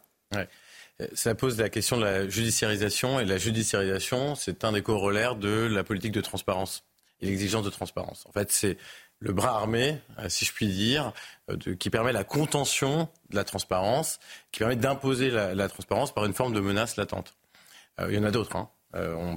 tu, évoquais, vous évoquiez très justement la presse people. La presse people, voilà, c'est aussi un autre phénomène de contention sociale qui permet la transparence ou qui impose la transparence. alors effectivement, pour revenir stricto sensu au sujet qui nous occupe, dans le cas qui est le nôtre, qui est celui d'Anticor. Il y a euh, une plainte déposée par deux anciens membres de l'association. Il y a effectivement un passif, puisque, euh, et, M. Fauberg l'a bien euh, rappelé, c'était déjà le cas, c'est-à-dire des attributions in extremis d'agrément par le passé. Donc il n'y a rien de systématique, il n'y a rien de spécifique là à la situation que nous observons. il y a un passif relativement lourd. Alors lourd, je ne sais pas s'il est grave. Lourd, en tout cas, il est chargé historiquement. Donc effectivement, euh, euh, la posture qui consiste à dire non, là, on a euh, une manipulation politique qui vise à empêcher l'action de transparence et l'action pour la lutte anticorruption, c'est compliqué. par ailleurs, le gouvernement, il y a quelques années, a créé une agence française anticorruption. le paradigme anglo-saxon est en train de s'installer en France. Donc je pense que effectivement, ce discours-là, c'est un argument est un argument de défense, mais qui pèse relativement peu lorsqu'on tient compte finalement de toute la complexité de la situation. Pour terminer, euh, avant euh, la pause, je voudrais euh, qu'on parle des services de proximité, médecins, transports, commerce. Les Français font face à la panne des services de proximité dans les campagnes et en périphérie des villes, comme là à Guérard. C'est une commune qui se situe en Seine-et-Marne où nos équipes sont parties rencontrer les habitants qui font face aux défaillances du service public dans les secteurs clés. Reportage de Fabrice Elsner et récit de Chloé Tarka. Nous sommes seulement à 20 km de Disneyland. Pourtant, ici, dans cette commune de Seine-et-Marne, le manque de services impacte le quotidien de ses habitants. Peu de commerces de proximité et pas de transport en commun pour cette habitante de Guérard depuis 35 ans, difficile de s'imaginer vieillir ici. Dès qu'on arrive à 80 ans qu'on peut plus conduire, et moi, ça, moi j'y pense parce que j'ai 65 ans et je me dis, mais euh, dans 10 ans, dans 15 ans, je ne sais pas dans quel état je serai. Et je pense que je retournerai en ville hein, parce que c'est pas possible de rester là. Heureusement, une solidarité s'est mise en place. Nous sommes chez Martine, membre de l'association Entraide et Déplacement, qui compte une cinquantaine de chauffeurs bénévoles permettant aux personnes âgées de les conduire. Dans tous les transports qu'on fait, on a 60% de, de transport pour le médicaux, on a 35% pour les courses, et le reste, ça peut aller du, tout simplement d'aller porter des fleurs au cimetière. C'est un truc tout bête, mais une personne âgée, elle ne va pas faire 3 km à pied pour aller porter des fleurs au cimetière.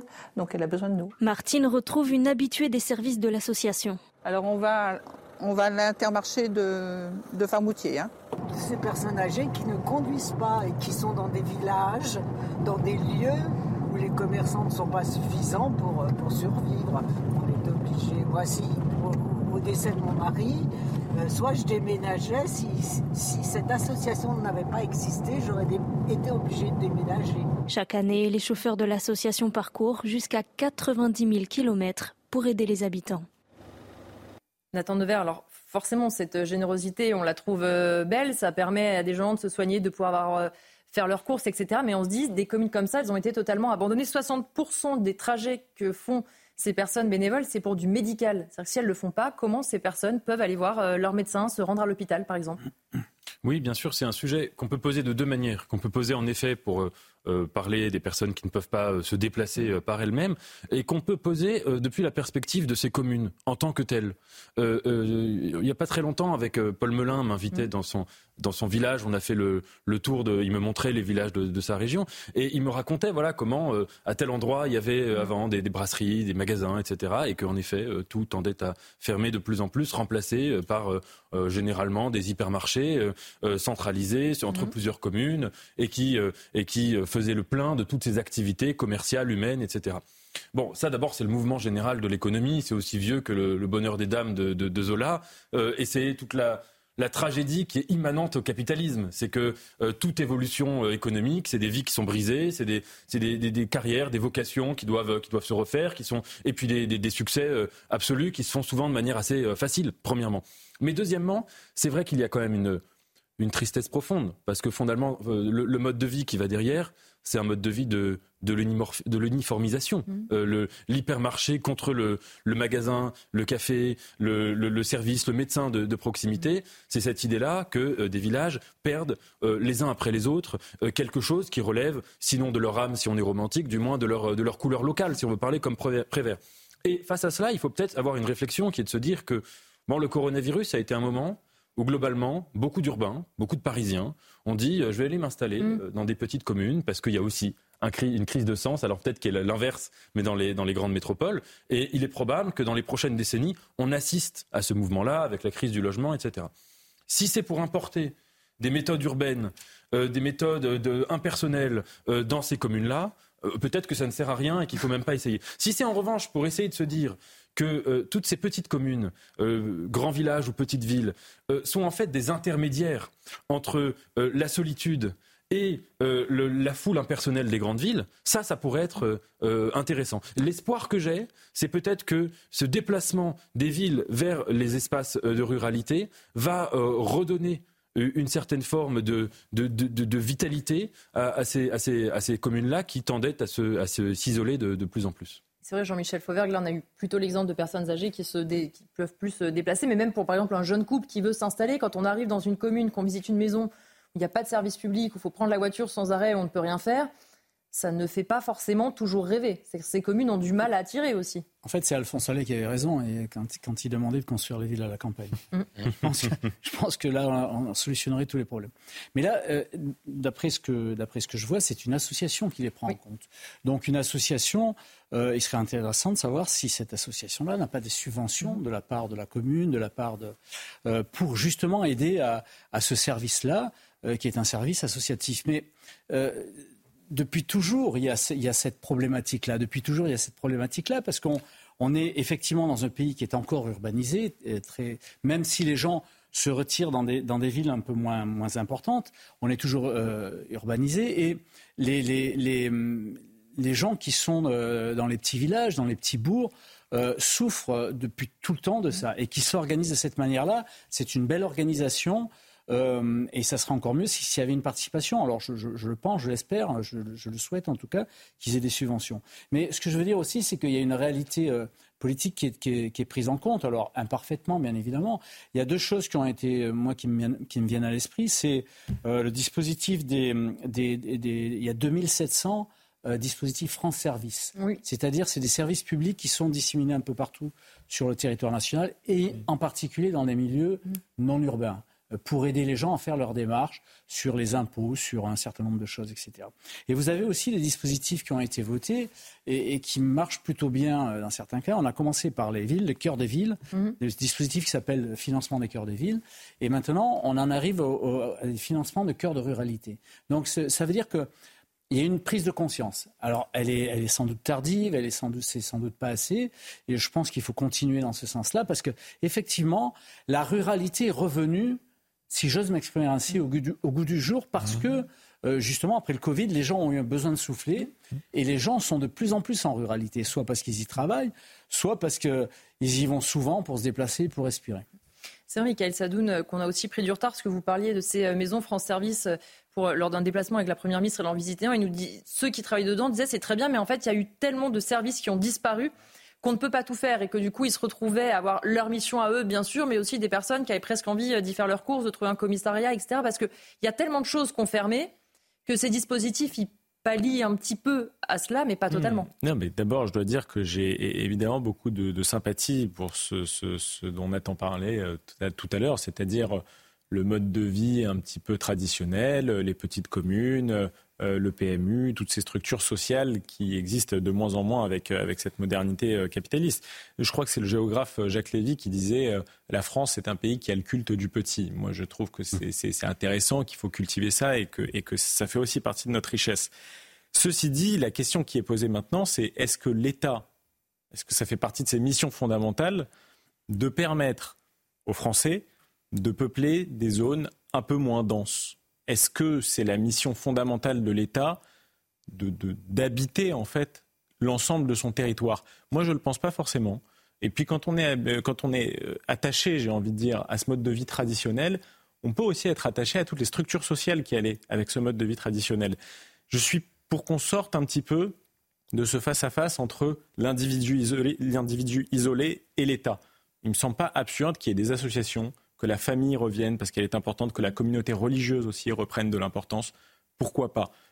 Dans, la, situation actuelle des finances publiques et avec tout ce que l'État a à faire en priorité, je pense franchement qu'on devrait le laisser un peu tranquille sur ses missions et évidemment qu'on devrait favoriser les initiatives locales. Mais si vous voulez, pour moi, ça ne relève pas de ses prérogatives euh, Et c'est vrai que ce qu'on voit là dans une petite commune, euh, Samy Biassoni, on le voit aussi euh, dans des plus grandes villes où, comme le disait Nathan, quand vous mettez des grands centres commerciaux dont, qui ont dans les galeries marchandes tous les commerces, même les centres-villes de certaines préfectures deviennent extrêmement tristes, extrêmement mortes, avec les mêmes réflexes, c'est-à-dire que les personnes qui n'ont pas de voiture ne peuvent pas forcément s'y rendre, et le centre-ville en lui-même n'est plus très attractif ni commerçant. Oui, alors je pense qu'il faut distinguer deux choses. Il y a la mutation euh, du système économique euh, et, son balancement historique, sa dialectique propre. Alors effectivement, euh, le, secteur tertiaire a concentré les emplois. En concentrant les emplois, il a concentré la localisation de l'individu. Concentrant la localisation de l'individu, cela a concentré les foyers de consommation et donc les commerces. Et puis là, on en vient à une nouvelle phase. On est entré dans une nouvelle phase que vous évoquiez, permise par la technique est permise par la mutation de système tertiaire, dans une nouvelle phase euh, économique. Et cette nouvelle phase va euh, euh, induire des mutations probablement relativement importantes quant au maillage du territoire. il ne s'agit pas, on, prenait ça au départ pour des petits plaisirs bobos que de retourner à la campagne, mmh. habiter proche finalement de la terre. en réalité, on voit qu'aujourd'hui, ça devient une nécessité. quand le, le, prix du mètre carré est à 10 000 euros ou proche de 10 000 euros à Paris, cela devient une nécessité de s'éloigner. C'est l'équilibre économique. Le capitalisme a beaucoup de défauts, mais il a une vertu, c'est que finalement, il a une forme de logique assez implacable. Et donc, euh, il crée de manière très endogène ces phénomènes de balancier. Donc, on est dans le retour de balancier. Et ce retour de balancier va euh, vraiment impliquer pour nous la nécessité de repenser euh, notre territoire. Et j'en viens à la deuxième partie du sujet, qui est celle de la place de l'État. Euh, la place de l'État, au-delà de ces grands déterminants socio-économiques, euh, c'est d'accompagner euh, quand même son maillage, puisqu'il est responsable, en partie avec la décentralisation, de la politique des transports, il est responsable des services publics, de la continuité, ce qu'on appelle la continuité territoriale, administrative. Donc en fait, il ne peut pas faire comme si il n'avait aucune responsabilité. Mais je suis assez d'accord. nous devons, il n'y aura pas de toute façon de solution, autant se le dire. Euh, l'État est trop endetté, les collectivités locales sont trop endettées, il va falloir créer un nouveau consensus social autour des formes de sociabilité intermédiaires que tu évoquais extrêmement justement, dont nous parlons trop peu, et qui sont les conditions sine qua non de notre succès pour les années, les décennies à venir, euh, compte tenu de l'évolution effectivement qu'on peut percevoir dans la société et dans le système économique. Est-ce que Nathan, vous rejoignez ce que disait justement euh, Mickaël, notamment sur l'importance aussi des communautés familiales, notamment euh, euh, du rôle des associations, pourquoi pas des, associations aussi en lien avec la religion, qui peuvent aussi aider et gérer là où l'État ne peut pas être partout, évidemment oui, je, suis d'accord, parce que tous ces phénomènes-là, ce ne sont pas des phénomènes qui sont dus à une volonté politique. Euh, je citais le bonheur des dames tout à l'heure. la création des grands magasins, c'est pas un politique qui s'est dit qu'on allait le faire. Il y a un aspect dont on n'a pas parlé, par contre, c'est que même le modèle de l'hypermarché est un peu old school parce que l'économie tendant à devenir de plus en plus numérique mm. euh, crée un, troisième modèle dans lequel on n'est pas encore totalement, mais où, si vous voulez, même les hypermarchés aujourd'hui euh, ne, ne, fonctionnent plus comme ils pouvaient fonctionner mm. il y a encore 10 ou 15 ans. Mais, mais en effet, je pense que tout ça, c'est des, des, mutations souterraines qui ont lieu dans la société et ce serait démagogique de demander à l'État de, s'occuper de ça, comme si l'État pouvait euh, en effet les changer. On va se retrouver euh, juste après la pause. J'en profite pour vous remercier, euh, Samy Biasmine, d'avoir été notre invité, parce que nous allons vous libérer pour que vous puissiez rentrer. Et on marque une courte pause. On se retrouve juste après la pause avec mes invités. Restez avec nous sur CNews. Pour la dernière partie euh, de Soir Info, j'en profite pour saluer Jordan Florentin. Bonsoir. Bonsoir. Merci d'être invité. Vous êtes journaliste à Boulevard Voltaire. On va commencer les débats dans un instant, ou recommencer plutôt les débats dans un instant, mais tout de suite le journal avec Mathieu Devez. Bonsoir Mathieu.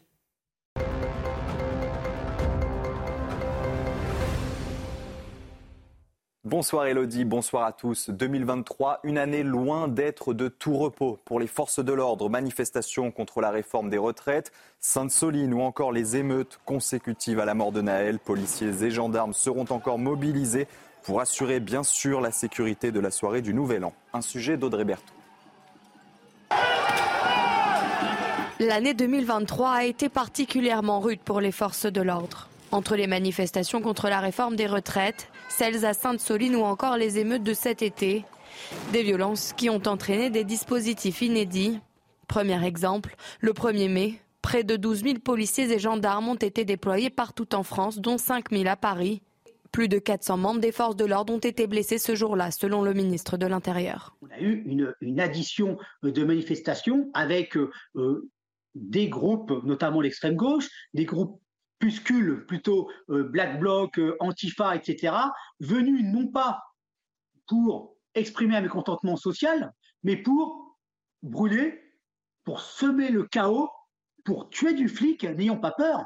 Plus tard, fin mars, lors des nombreuses manifestations contre le projet de bassine à Sainte-Soline, les gendarmes aussi étaient en première ligne. 47 d'entre eux ont été blessés selon le procureur de la République de Niort. Ça fait bientôt 40 ans que je suis euh, gendarme je, n'ai pas souvent vu une telle concentration de, ce niveau de violence-là. Ensuite, fin juin, les émeutes qui ont touché grandes et moyennes villes ont également été un marqueur frappant pour les forces de l'ordre cette année. Des émeutes bien plus violentes que celles de 2005 selon un syndicat de police.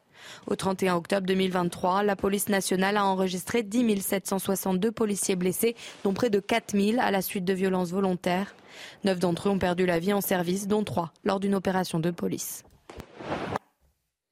Dans l'actualité internationale, l'ONU demande à Israël de mettre fin, je cite, aux homicides illégaux en Cisjordanie. L'organisation dénonce une détérioration rapide des droits humains dans cette zone. Le rapport demande notamment la fin des détentions arbitraires et des mauvais traitements infligés aux Palestiniens. Et puis Emmanuel Macron, qui cette fois réitère sa demande d'un cessez-le-feu durable à Gaza. Le président a échangé avec le Premier ministre israélien Emmanuel Macron, qui a informé Benjamin Netanyahou de sa plus vive préoccupation face au nombre de victimes civiles et, je cite, à l'urgence humanitaire absolue constatée dans la bande de Gaza. Enfin, avis aux amateurs de coquilles Saint-Jacques. Certains ont trouvé l'astuce pour faire des économies. Et oui, elles sont très prisées des fêtes de fin d'année. Alors sachez que dans les Côtes d'Armor, à Binic précisément, il suffit de plonger pour ramasser des Saint-Jacques. Il faut aussi respecter certaines règles. Un sujet d'Aminata Demphal. En Bretagne, le parking de la plage de Binic se transforme en vestiaire. Des apnéistes se retrouvent pour la dernière pêche à la coquille de l'année. Moi, ça fait 55 ans que je plonge. Mais avant, on faisait les, araignées. Arrivés près de la mer, les plongeurs amateurs chaussent leurs palmes, masques et tubas, vérifient leurs équipements et se préparent à se jeter à l'eau. Après la séance de plongée, la Saint-Jacques, objet de toutes les convoitises, est ramenée sur la plage. Mais attention, même gratuite, la pêche à la coquille en apnée est aussi réglementée que la pêche professionnelle. Chaque plongeur a droit à deux heures de pêche deux fois par semaine, 35 jacques maximum par plongée, et elles doivent mesurer 11 cm de diamètre minimum. Voilà, vous fait la taille. Ben là, on va tout rincer notre matériel et puis ouvrir les coquilles. On en garde quelques-unes pour manger, puis on, en donne à nos enfants. Un mets de qualité et gratuit, de quoi se faire plaisir à quelques jours du réveillon de la Saint-Sylvestre. C'est la fin de ce journal. La suite de Soir Info avec vous, Elodie, et vos invités. Merci Mathieu. On vous retrouve à 23h30 pour un prochain journal. On va euh, ouvrir avec euh, ce sujet cette partie parce que l'Office central de lutte contre les crimes contre l'humanité et les crimes de haine travaille sur la flambée des actes antisémites qui se propagent depuis l'attaque du Hamas en Israël. Plus de 1800 faits ont été recensés en France cette année contre 551 en 2022. Regardez ce reportage d'Aminata Demphal. Dans une entrevue accordée au Figaro, le général Jean-Philippe Rélan, patron de l'Office central de lutte contre les crimes de haine, dresse un état des lieux alarmant. Par rapport à l'année dernière, les dossiers traités par l'Office ont augmenté de 15% et les gardes à vue en matière de crimes de haine ont fait un bond de 25%. Au total, le général Rélan et ses équipes travaillent sur environ 210 affaires, dont 150 sont liées à des crimes internationaux. Des chiffres qui ne traitent qu'une partie d'une masse d'affaires encore inconnues pour le général, à l'heure où le cyberharcèlement s'intensifie. Notre portefeuille d'affaires liées aux faits les plus graves ne cesse de croître depuis le 7 octobre. Je crains que l'on n'en soit qu'au début, puisque de nombreuses victimes ne se font pas connaître. À lui seul, l'Office compte une quarantaine d'enquêteurs spécialisés. Tous, sous l'égide d'Europol, ont récemment participé à une journée d'action avec cinq services de police européens. Un travail d'équipe qui aura permis l'interpellation de plus de 200 personnes soupçonnées d'avoir tenu des propos racistes, antisémites, homophobes ou appelant à la violence. Il s'agit en majorité d'hommes âgés de 13 à 75 ans et qui ont différents profils. Cela va du particulier qui a proféré des injures racistes dans son quotidien jusqu'à l'influenceur professionnel. D'ici mai 2024, l'Office se donne pour objectif de former 100% des gendarmes et policiers à la lutte contre les crimes de haine. Michael Sadoun, malheureusement, ces chiffres ne nous étonnent pas. On a beaucoup parlé de la flambée euh, des actes antisémites depuis euh, le 7 octobre et on voit que ça se retrouve malheureusement que la tendance euh, reste la même avec l'importance évidemment de les dénoncer parce que ce qui est dit aussi dans ce sujet, c'est qu'on a un chiffre qui est en deçà de la réalité parce que certains malheureusement ne portent même plus plainte en fait. Euh, évidemment, et puis euh, quand, on, quand on considère qu'en plus c'est parfois ignoré par certaines autorités, je pense notamment euh, au rectorat de la mosquée de Paris qui avait à un moment minimisé l'explosion de ces actes ou qui les avait pas justifiés, mais qui, qui, qui, les, qui était plutôt dans une attitude d'attentisme, il y, a vraiment de quoi s'inquiéter. Moi, je pense, c'est très simple ce que je vais dire, mais que oh, faut tirer les bons constats sur cette haine qui explose. parfois on entend sur des plateaux des gens qui se plaignent de, des réseaux sociaux, mm. qui seraient libérateurs de la violence. Moi, je pense déjà qu'on est face à une crise d'autorité. Donc, ce n'est pas tellement une explosion de la violence, mais c'est, comme je le disais tout à l'heure, une diminution des forces qui s'opposent à la violence. Ces forces, c'est évidemment la police, la justice, mais c'est évidemment l'éducation. Et puis, il faut aussi évoquer le sujet de l'immigration, qui est prépondérant, puisque cet antisémitisme qui s'est beaucoup développé aujourd'hui ne s'appuie pas sur un imaginaire nationaliste, mais sur un imaginaire islamiste. Or, c'est l'immigration qui a été le terreau du développement de cet imaginaire euh, euh, islamiste. Il ne s'agit évidemment pas de mettre en cause toutes les communautés immigrées ou musulmanes qui vivent en France. Certaines sont solidaires vis-à-vis mhm. des Juifs et d'Israël et ils sont nos frères. Et il faut le répéter inlassablement. Mais si on ne pointe pas ce problème du doigt, si on reste dans le fantasme d'un antisémitisme d'extrême droite, je crains que ces violences n'augmentent à la faveur des conflits qui se passent au Proche-Orient en ce moment et qui vont peut-être redémarrer à un moment ou à un autre. Mais on ne peut plus se satisfaire du fait que la France ne soit plus souveraine de son attitude géopolitique parce qu'elle a peur de certaines communautés qui s'embrasent ici. Et on ne peut plus se permettre que dans un pays comme la France, qui est le troisième pays qui accueille le plus de juifs au monde, euh, certains juifs retirent leur mésouzote aient peur de sortir dans la rue, prennent des précautions supplémentaires quand ils vont dans des commerces cachers ou autres, c'est juste inacceptable. Et je pense que ça passe d'abord par des constats clairs, constats clairs que tout le monde n'a pas encore le courage de faire malgré l'explosion des actes. Jordan Florentin, c'est vrai qu'on a vu depuis le 7 octobre cet antisémitisme totalement euh, assumé euh, de certains, alors à la fois qui commettent ces actes, et d'une partie aussi euh, de la classe politique qui n'a pas été claire du tout. Et au contraire, quand on les interroge, notamment la France insoumise, et dit on n'a aucun problème avec l'antisémitisme. Mais quand on voit la manière dont ils ont condamné et la manière dont ils ont parlé des attaques, notamment du 7 octobre, on dit que c'est quand même pas si clair que ça. Non, mais je partage ce que vient de dire euh, mon voisin. En fait, effectivement, il y a eu depuis le 7 octobre cette augmentation euh, des actes antisémites, et vous l'avez souligné, qui sont essentiellement euh, le fait de communautés qui sont plutôt dans les milieux islamiques et musulmans, soutenus en plus par une partie de la classe politique qui est la France insoumise. Mais je crois que tout ça, en fait, se résume vraiment en trois points. Et je crois aussi, surtout, et on ne dit pas assez, ça révèle aussi certaines de nos faiblesses. D'abord, il y a une raison qui est celle de la déculturation, c'est-à-dire que l'éducation nationale ne fait pas son travail. Il y a un sondage qui était extrêmement intéressant il y a deux semaines de cela on apprenait que les musulmans, pour 80% d'entre eux, étaient mm. gênés par la laïcité, et parmi eux, les plus jeunes. Et ça se passe au niveau de l'école. Il y a une forme de décivilisation, et en deux points, c'est la hausse de l'immigration et, de ce fait, une hausse de l'islamisation du pays. Et puis, il y a aussi euh, une sorte de dévirilisation, au sens où, en fait, on accuse toujours euh, ceux qui deviennent forts euh, d'être violents avec nous, mais en fait, c'est parce que nous, on est faibles en face. je suis pas sûr que dans d'autres pays, dans d'autres civilisations, on ait le même regard assez, comment dire, assez faible que nous on a euh, face aux attaques antisémites parce que euh, en fait on a gardé une forme de violence légitime de l'État. Or en France, vous savez aujourd'hui à partir du moment où on met en place des politiques euh, féroces, des politiques qui sont légitimes, hein, la violence légitime de l'État dans les quartiers contre la haine en ligne, eh bien on nous accuse de stigmatiser les populations qui voilà il y a un espèce d'inversement de, rapport de force et vous le soulignez tout ça soutenu par une partie de la classe politique qui veut aujourd'hui faire des boucs émissaires les musulmans. Or aujourd'hui les boucs émissaires en France sont malheureusement l'histoire nous l'a enseigné à nouveau la communauté ce qu'on entend aussi, euh, Jean-Michel, dans, le reportage, c'est qu'il y a une volonté de mieux former aussi euh, les forces euh, de l'ordre à ces attaques, à ces actes antisémites, peut-être à encourager encore toujours et plus massivement les gens à véritablement porter plainte, à ne pas se dire c'est pas grave, j'ai été insulté dans la rue, je vais pas aller porter plainte. Au contraire, il est important de rappeler que c'est nécessaire de le faire. Oui, c'est le BABA et c'est la problématique, c'est que effectivement, il ne peut pas y avoir d'enquête s'il n'y a pas de, s'il a pas de mm. plainte, si les faits ne sont pas connus d'une manière générale. Après, il y a des faits qui peuvent être connus par les médias, par les réseaux sociaux, etc. Et la justice peut s'en saisir euh, d'office.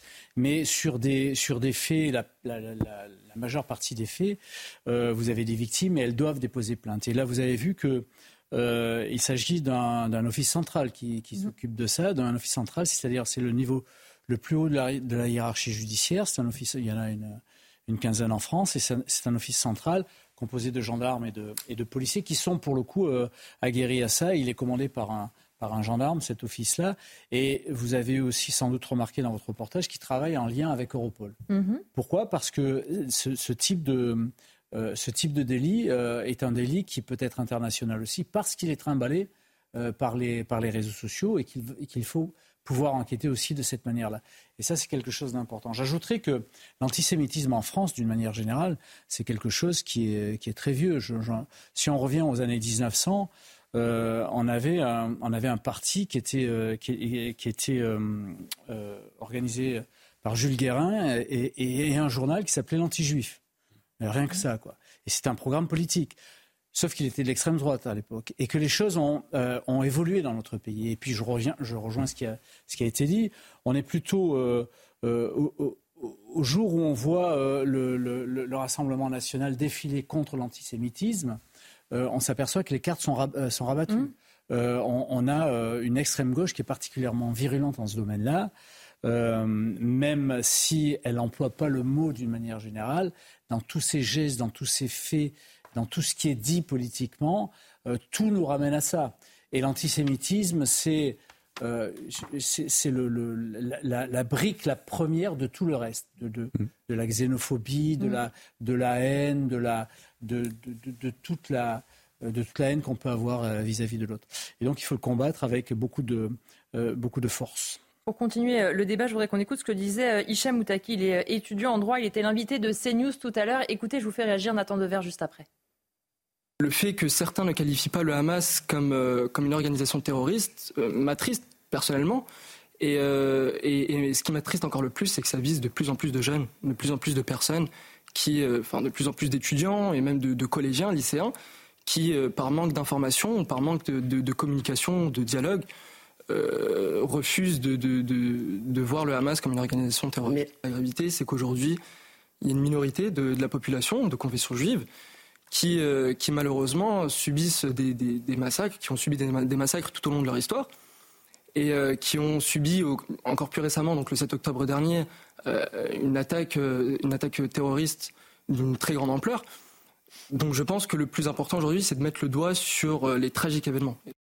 Nathan Dever, vous parliez tout à l'heure du niveau du débat politique. On y revient parce que ce qu'on a entendu parfois dans la bouche de certains, on n'aurait pas forcément pensé qu'en 2023, on puisse avoir ce genre de, prise de parole à l'Assemblée nationale ou dans les médias, quand on dit que le Hamas est un mouvement de résistance, quand on refuse de condamner l'antisémitisme, on hallucine un peu quand même. Vous avez totalement raison. Il y a un phénomène qui, a été insuffisamment, je pense, souligné, c'est que la hausse de l'antisémitisme en France là, cette année, elle a commencé le 7 octobre.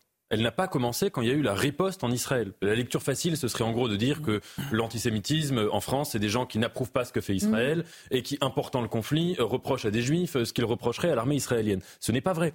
Ce qui a déclenché cette montée, c'est le fait de voir euh, dans les médias, dans les réseaux sociaux, l'information qu'un pogrom avait commencé en Israël, qu'il y avait euh, plus de 1000 morts, des femmes violées, des bébés euh, tués, etc. C'est ça qui a déclenché. Donc il y a eu une sorte d'appel à la, à, la, à, la, montée de, de, la haine. Deuxièmement, et je suis parfaitement d'accord avec, avec tout le monde sur ce point, il y a un certain nombre de responsables politiques, et notamment à la France insoumise, qui ont tenu des propos absolument hallucinants, mhm. euh, des propos euh, euh, extrêmement graves. Et assumés, parce qu'ils ne sont pas revenus dessus. Bien sûr, et qui ont réhabilité cette tradition, parce qu'il y a un antisémitisme d'extrême droite, très ancien, il y a aussi un antisémitisme de gauche, tout aussi ancien. Mhm. C'est le seul dominateur commun entre Marx et Proudhon qui était en désaccord sur tout. C'est sur la question juive, l'un et l'autre étaient, étaient d'accord là-dessus. Donc ils ont réhabilité. Maintenant, je ne pense pas, comme vous l'avez dit, qu'on puisse réduire l'antisémitisme aujourd'hui uniquement à son expression islamiste mhm. ou à son expression d'extrême gauche. Je pense que l'antisémitisme contemporain est un antisémitisme sédimenté. Ça veut dire que euh, les anciennes formes n'ont pas entièrement disparu. D'abord qu'elles continuent d'exister dans les nouvelles. Euh, dans l'antisémitisme d'extrême gauche ou islamiste, on entend quand même des rémanences euh, d'un antisémitisme racial qui est voilà. Deuxièmement, si je voulais donner un témoignage personnel, moi, je pourrais vous dire, moi, je suis souvent euh, ciblé par des tweets antisémites. Je le dis pas du tout pour me victimiser parce que je m'en fiche et je porte pas plainte. Mais quand je clique sur les profils, euh, souvent, c'est des gens, euh, quand ils se présentent, dont on voit qu'ils viennent pas du tout de l'extrême gauche, mais de l'extrême droite. Il y a aussi l'extrême gauche, il y a les deux quand il y a des études d'opinion qui sont faites sur, en France, où on demande à des gens, voilà, s'ils adhèrent à des opinions antisémites, comme est-ce que les juifs ont trop de pouvoir dans la finance, dans les médias, etc., mm. on voit qu'il y a deux blocs politiques où les opinions euh, antisémites sont surreprésentés, c'est l'extrême gauche et l'extrême droite, les deux. Et j'aimerais juste finir en disant une chose, c'est que votre sujet tout à l'heure parlait du racisme en général. La situation des juifs en France et en Europe et dans le monde est absolument préoccupante, c'est extrêmement grave, mais il faut s'alerter, et je le dis même en tant que juif, de la montée du racisme en général. Vous parliez des réseaux sociaux.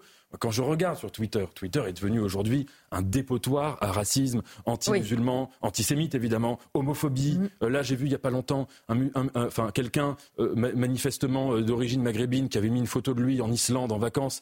La, chose a fait 2 millions de vues avec des, des, des milliers d'insultes, un tombereau d'insultes racistes. Enfin, c'est en permanence. Ça, c'est quelque chose qui doit nous préoccuper qui n'est pas lié que aux réseaux sociaux, mais enfin les réseaux sociaux c'est le thermomètre.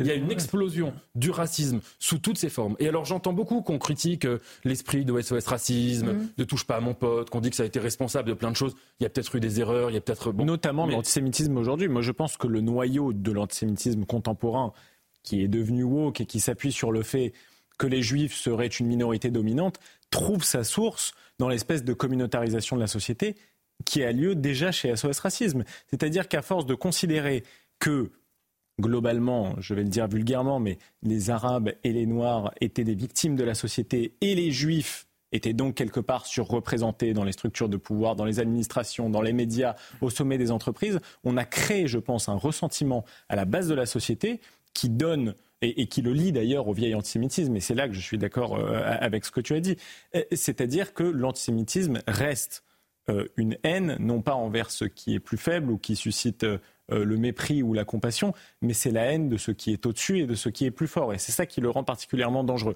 C'est là que se rejoignent évidemment l'ancien et le nouvel antisémitisme. Mais je dois dire quand même que l'antisémitisme d'extrême droite, s'il existe encore, et c'est pour ça que Rivarol rend hommage à Jean-Luc Mélenchon, reste non seulement minoritaire, mais en plus il me semble que ce n'est pas celui qui est le plus agissant. Voilà. Et, ça, je trouve que ça compte. Sur SOS Racisme, on peut avoir un regard critique, euh, mais il y a une chose qui est centrale, c'est que c'était une époque où on disait la lutte contre le racisme, elle est universelle. Ça veut dire qu'on va pas commencer à la compartimenter en disant qu'il y a des racismes qui seraient plus graves que mm. d'autres. Et cet esprit, on le voit quand même euh, euh, s'atténuer aujourd'hui. Il ça me nuisait. Euh, et ça, c'était une idée absolument centrale. On ne peut pas combattre contre l'antisémitisme si on ne combat pas en même temps contre le racisme qui vise les musulmans, qui vise n'importe qui. Bien sûr, mais ce que j'essaie de dire, c'est que il ces racismes ne procèdent pas des mêmes ressorts idéologiques. Ils ne procèdent pas des mêmes réflexes humains. Et c'est là que je trouve qu'on a tort quand on compare la haine des musulmans qui peut exister et la haine des juifs. Elle ne procède pas des mêmes ressorts, elles n'aboutissent pas du tout aux mêmes conséquences. Et d'ailleurs, les chiffres le montrent. Évidemment que tous les racismes sont condamnables et que nous nous y opposons tous avec euh, la plus grande virulence. Le racisme est un réflexe euh, euh, humain malheureusement, mais détestable. Et je pense que c'est un signe de progrès de notre société qu'on en parle autant. Mais quand même, il faut quand même mettre les chiffres sur la table. Le racisme anti-musulman, malgré ce que la France a connu, est faible dans ce pays. Comparé, mais, je, mais, je, le dis en tout, Twitter en tout cas dans les. pas dire que le racisme anti-musulman est faible dans ce pays. Peut-être qu'il est énorme dans ce pays. Peut-être qu'il existe dans les cœurs, mais sincèrement, est-ce qu'il se manifeste dans des actes bah, euh, Concrètement, les chiffres montrent que non. C'est-à-dire que sur une année, sur à peu près 1800 actes antireligieux, on va avoir systématiquement une moitié d'actes antisémites, ah, actes. 10% ou 5% d'actes anti-musulmans et le reste d'actes antichrétiens. Je ne dis pas que ce n'est pas important, évidemment que c'est important, mais euh, il faut quand même tirer des analyses et tirer des constats aussi prioritaires. Sur, les actes, Un mot et après, oui, je ne veux pas monopoliser. Sur les actes, je suis d'accord avec vous. Sur le fait que chaque racisme euh, euh, vient de son propre imaginaire, a sa propre histoire, et qu'on ne peut pas tous euh, dire que, enfin, que, que, chacun a sa singularité, sa spécificité, c'est évident aussi. Mais je pense quand même qu'il faut voir une chose, c'est qu'aujourd'hui, la montée du racisme, elle est générale, premièrement, et deuxièmement, que les luttes contre les formes de racisme tendent à se, à se faire chacune dans sa perspective, comme s'il y avait plus d'universalisation possible. Ah et ça, euh, c'est quelque chose où, si vous voulez, certains, certains peuvent combattre une forme de racisme tout en participant eux-mêmes à, une à une autre forme de racisme. Et ça, c'est quand même un, un, événement euh, qui participe de la dislocation générale du monde, du monde commun. Bien sûr. Un dernier mot, Jordan Florentin, et après, justement, on parlera du conflit au Proche-Orient. Oui, justement, avec un exemple, euh, parce que je pense qu'il y a un point qui nous mettra tous d'accord, c'est que tout ça relève quand même d'une hausse de la bêtise générale qui vient surtout de, la baisse du niveau de l'éducation. Euh, vous savez, moi, je me suis rendu au moment, au début du conflit, donc mmh. mi-octobre, entre Israël et le Hamas, à l'université de Paris 12 pour aller interroger des jeunes gens qui sortaient de l'université. Tous et quand je vous dis tous, c'est-à-dire que tous les étudiants m'ont répondu c'est de la faute d'Israël, c'est un État colonisateur. Donc en fait, il y a euh, un monde de libre arbitre et de, euh, de, de pensée euh, dans ces universités où en fait ils sont gangrénés par des associations. Vous avez cité SOS Racisme, mais aussi et surtout la France Insoumise qui vient mmh. faire des colloques dans ces universités, qui rencontre ces jeunes. Le NPA qui, est très présent aussi. voilà un discours qui est mais, mais dramatique. Donc effectivement, il va falloir surtout aussi. des mmh. universitaires. Il va falloir se réveiller du point de vue de l'éducation. Mmh. Et puis juste un mot parce que vous téléspectateurs pardon, le savent peut-être pas forcément, c'est passé inaperçu euh, aujourd'hui, mais c'est euh, Mila, vous savez, qui, euh, qui avait été menacée, cyberharcelée mmh. Mmh. par des islamistes, a indiqué sur Twitter aujourd'hui qu'elle avait appris que Juan Branco, qui est l'avocat d'un de ces harceleurs, avait tenté une question prioritaire de constitutionnalité mmh. sur la loi que Marlène Schiappa a tenté de mettre en place en 2018 sur le cyberharcèlement. cela a été retoqué par la Cour de cassation et donc on a réussi aujourd'hui à faire un pas sur le cyberharcèlement et j'espère que le pas suivant sera celui de question de l'anonymisation mhm. euh, sur les réseaux sociaux, qui est un fléau euh, mhm. total. Et c'est vraiment là-dessus qu'il va falloir avancer au niveau des renseignements. On va reparler maintenant euh, du conflit puisque cela fait aujourd'hui 83 jours que la guerre entre Israël et le Hamas fait rage. Les combats se poursuivent dans l'enclave palestinienne, les raids israéliens se multiplient et le conflit semble dorénavant s'étendre au pays frontalier. Alors faut-il craindre une extension du conflit dans les jours et semaines à venir? Les éléments de réponse sont signés Barbara Durand. C'est une menace qui plane au-dessus de toute une région. Alors que l'armée israélienne continue de concentrer ses forces au centre de la bande de Gaza, elle multiplie également les raids dans de grandes villes en Cisjordanie occupées, notamment ici, à Ramallah, là où siège l'autorité palestinienne. Mercredi, un Palestinien y a été tué, 14 autres personnes ont été blessées. Après 83 jours de guerre, le conflit s'étend tout autour de cette zone. Les frappes et les contre-attaques entre Israël et le Liban se sont intensifiées ces derniers jours le long de la frontière. L'armée israélienne aurait visé plusieurs infrastructures appartenant au Hezbollah. Derrière toutes ces attaques plane également l'ombre de l'Iran. Hier, le régime a promis de venger la mort d'un important commandant d'une unité d'élite tué par une frappe israélienne dans le nord de la Syrie. Nous serons aux côtés de la résistance palestinienne sans fin jusqu'au bout. Notre vengeance est toujours dure, mais une vengeance équivalente au martyr de Sayed Razi n'est rien d'autre que l'élimination du régime sioniste de la face de l'existence. Si le trafic maritime en mer Rouge a quant à lui repris, la zone reste sous haute tension. Pas plus tard que mardi, des drones et des missiles envoyés par les rebelles outils du Yémen ont été interceptés par l'armée américaine. De son côté, Israël s'est dit en capacité de répondre à une expansion des combats dans le nord, et ce, alors que la communauté internationale appelle toujours à un cessez-le-feu. On voit effectivement la complexité, Jean-Michel Fauvergue, et cette guerre à la fois qui dure, mais aussi euh, qui s'étend. On voit que le rôle de certains pays, comme la France d'ailleurs, euh, avec Emmanuel Macron qui voulait jouer le médiateur, aujourd'hui n'a plus beaucoup de poids et on ne voit pas bien ce qui va permettre une sortie de crise. On ne voit pas bien qui, a du poids dans ce, conflit-là, en particulier sur le gouvernement et sur, Netanyahou.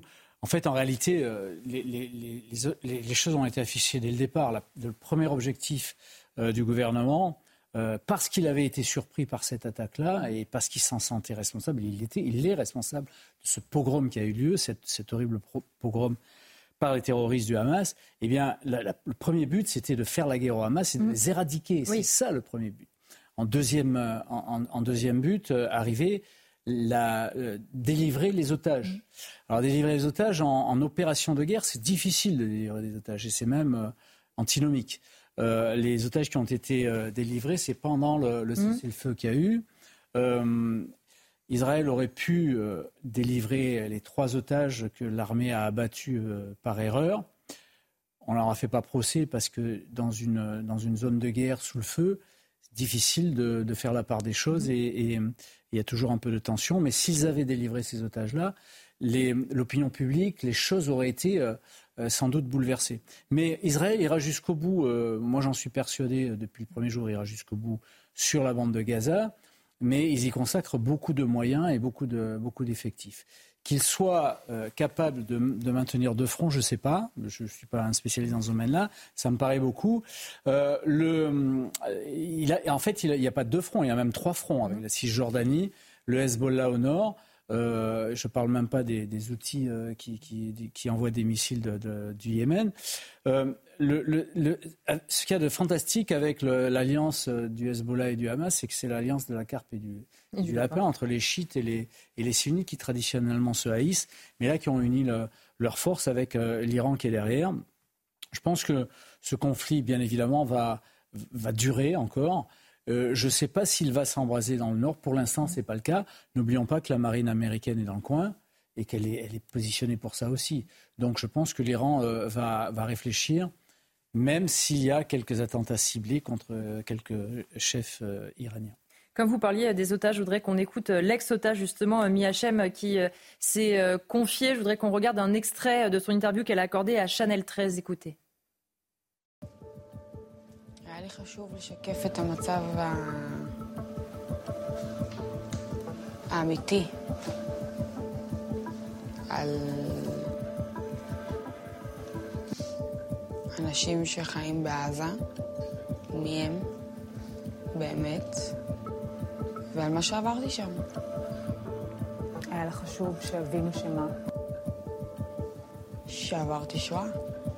כולם שם מחבלים. זה משפחות, אחת החמאס. את יודעת, בדיעבד פתאום קלטתי שאני אצל משפחה. פתאום אני מתחילה לשאול לעצמי שאלות.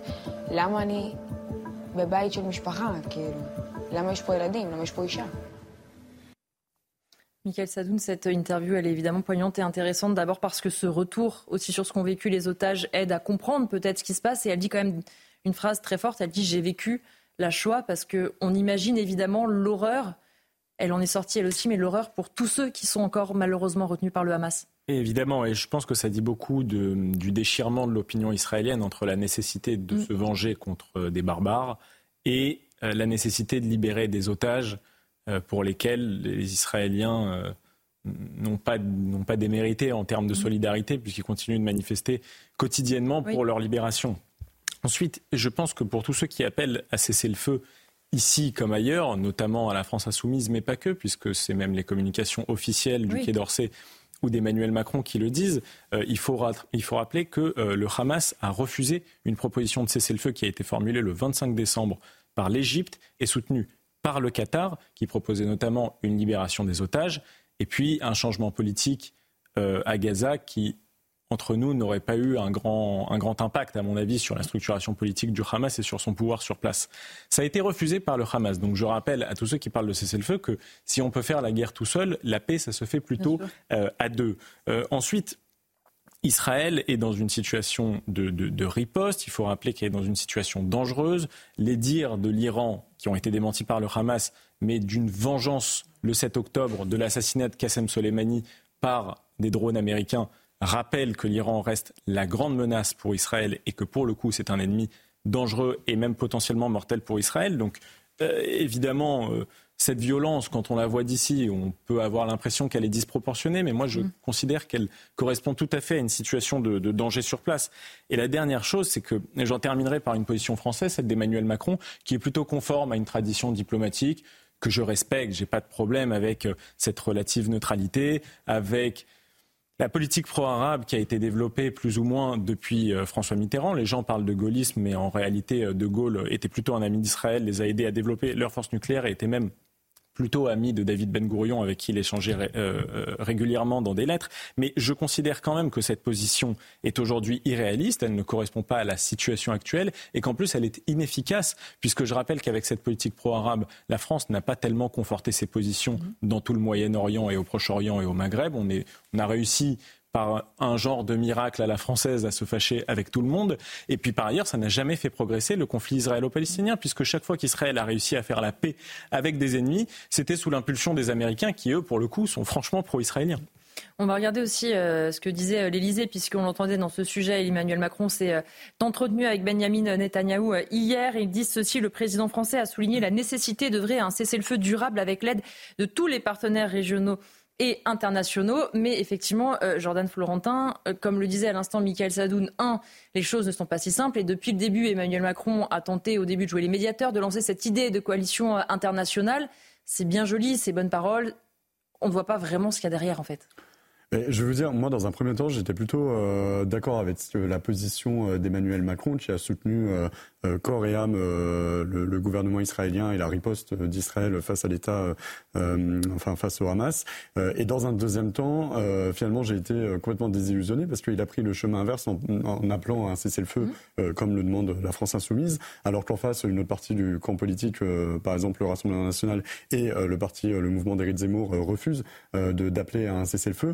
Pourquoi? Parce qu'en fait, ce qui se joue là, et je crois que vraiment, si on prend un peu de hauteur, c'est ce qu'il faut comprendre, c'est que pourquoi la planète entière les yeux rivés sur ce qui se passe au Moyen-Orient, c'est que c'est le conflit euh, éternel entre notre monde judéo-chrétien et un monde islamique qui est, vous le disiez tout à l'heure, qui arrive aujourd'hui à s'entendre entre chiites et sunnites et qui est en train de s'unir. C'est pas, euh, c'est pas anodin si euh, Erdogan, le président de la Turquie, mmh. apporte aujourd'hui son soutien à Gaza. Et je crois que si on lâche aujourd'hui avec un cessez-le-feu face à la barbarie, à l'atrocité qui est en train d'être commise, ça va avoir des répercussions dont on ne soupçonne même pas l'intensité en France, dans nos quartiers et dans nos banlieues, parce que si on ne tient pas là-bas, ça veut dire que demain, on ne sera pas capable de tenir en France. Nathan Dever, pour terminer sur ce sujet.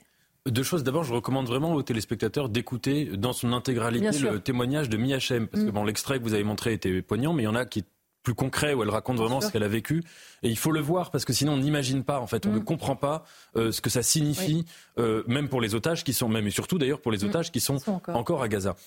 Je, pense que la, société civile israélienne, depuis le début, elle vit dans un dilemme qui est un dilemme euh, terrible, qui est une interrogation insoluble, qui est premièrement comment à la fois libérer des otages et mener une opération militaire. Et on voit que pour l'instant, on ne sait jamais ce qui va se passer demain, mais pour l'instant, euh, ça ne marche pas. Euh, et c'était en fait, c'est impossible de, faire les deux. Et, et que, en effet, euh, l'option, la position historique d'Israël, qui était de dire on est toujours prêt à tout pour libérer des otages, même libérer plein de prisonniers palestiniens, etc. Là, ils ne pouvaient pas le faire pour mille et une raisons, même existentielles. la question, moi, l'interrogation que j'ai, et à laquelle je ne saurais pas vous amener de réponse, c'est que D'abord, moi, j'ai pas de compétences militaires pour vous dire comment on fait pour lutter contre un euh, régime terroriste qui se cache parmi les civils, dans les hôpitaux, etc. Mais surtout, je ne sais pas quelle est la vision politique qu'il y a derrière cette guerre. Je, ne le sais pas parce que les officiels israéliens ne le, en tout cas, ne, disent pas qu'ils le savent, hmm. que tout ça est un flou absolu et que évidemment il y a un drame euh, humanitaire et drame est un petit mot à Gaza. Et on se demande si le Hamas ne va pas en sortir renforcé. Ce que je veux dire, c'est que l'objectif d'anéantir le Hamas. À supposer qu'Israël y parvienne, ce qui est à la limite possible, qui détruise toutes les infrastructures militaires et qui tue, enfin, tue les dirigeants et qui tue la plupart des combattants euh, du Hamas. Bon, ça ne change rien au fait qu'en Cisjordanie, la majorité, euh, enfin, le, taux de popularité du Hamas depuis le 7 octobre n'a cessé de monter. Et il a monté de manière spectaculaire. Aujourd'hui, l'autorité palestinienne, elle tient à un fil en Cisjordanie, elle peut s'effondrer du jour au lendemain. Et je pense que la grande erreur des médias mondiaux, c'est qu'ils centrent toute leur attention sur Gaza. Bon, évidemment, c'est parce que depuis le début, depuis 20 ans, c'est là qu'il y a le plus de morts, de bombardements, etc. Mais que le seul centre, enfin le vrai centre de gravité de ce conflit, c'est la Cisjordanie et qu'on n'y prête pas euh, assez attention. Et le Hamas est en train, pour l'instant, d'être le grand gagnant de la situation en Cisjordanie. On va s'interrompre dans nos débats. Le temps du journal de Mathieu Devèzre. Bonsoir Mathieu.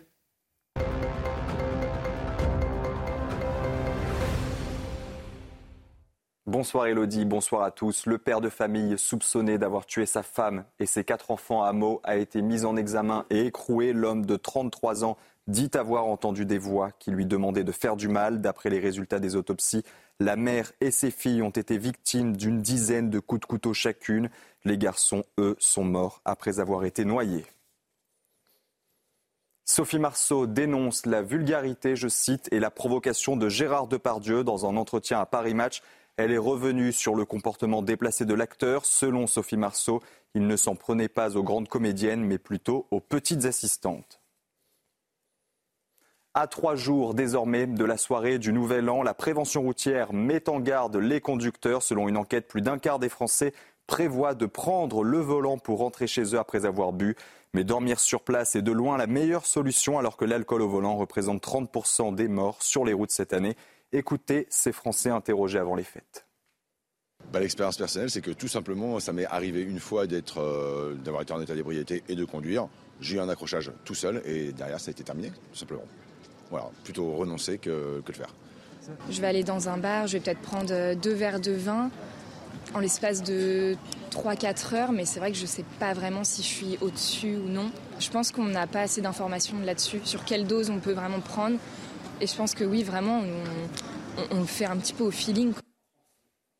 Les drapeaux de la Commission européenne sont en berne. Après la mort de Jacques Delors, l'Union européenne a perdu l'un de ses plus imminents bâtisseurs, mort hier à l'âge de 98 ans.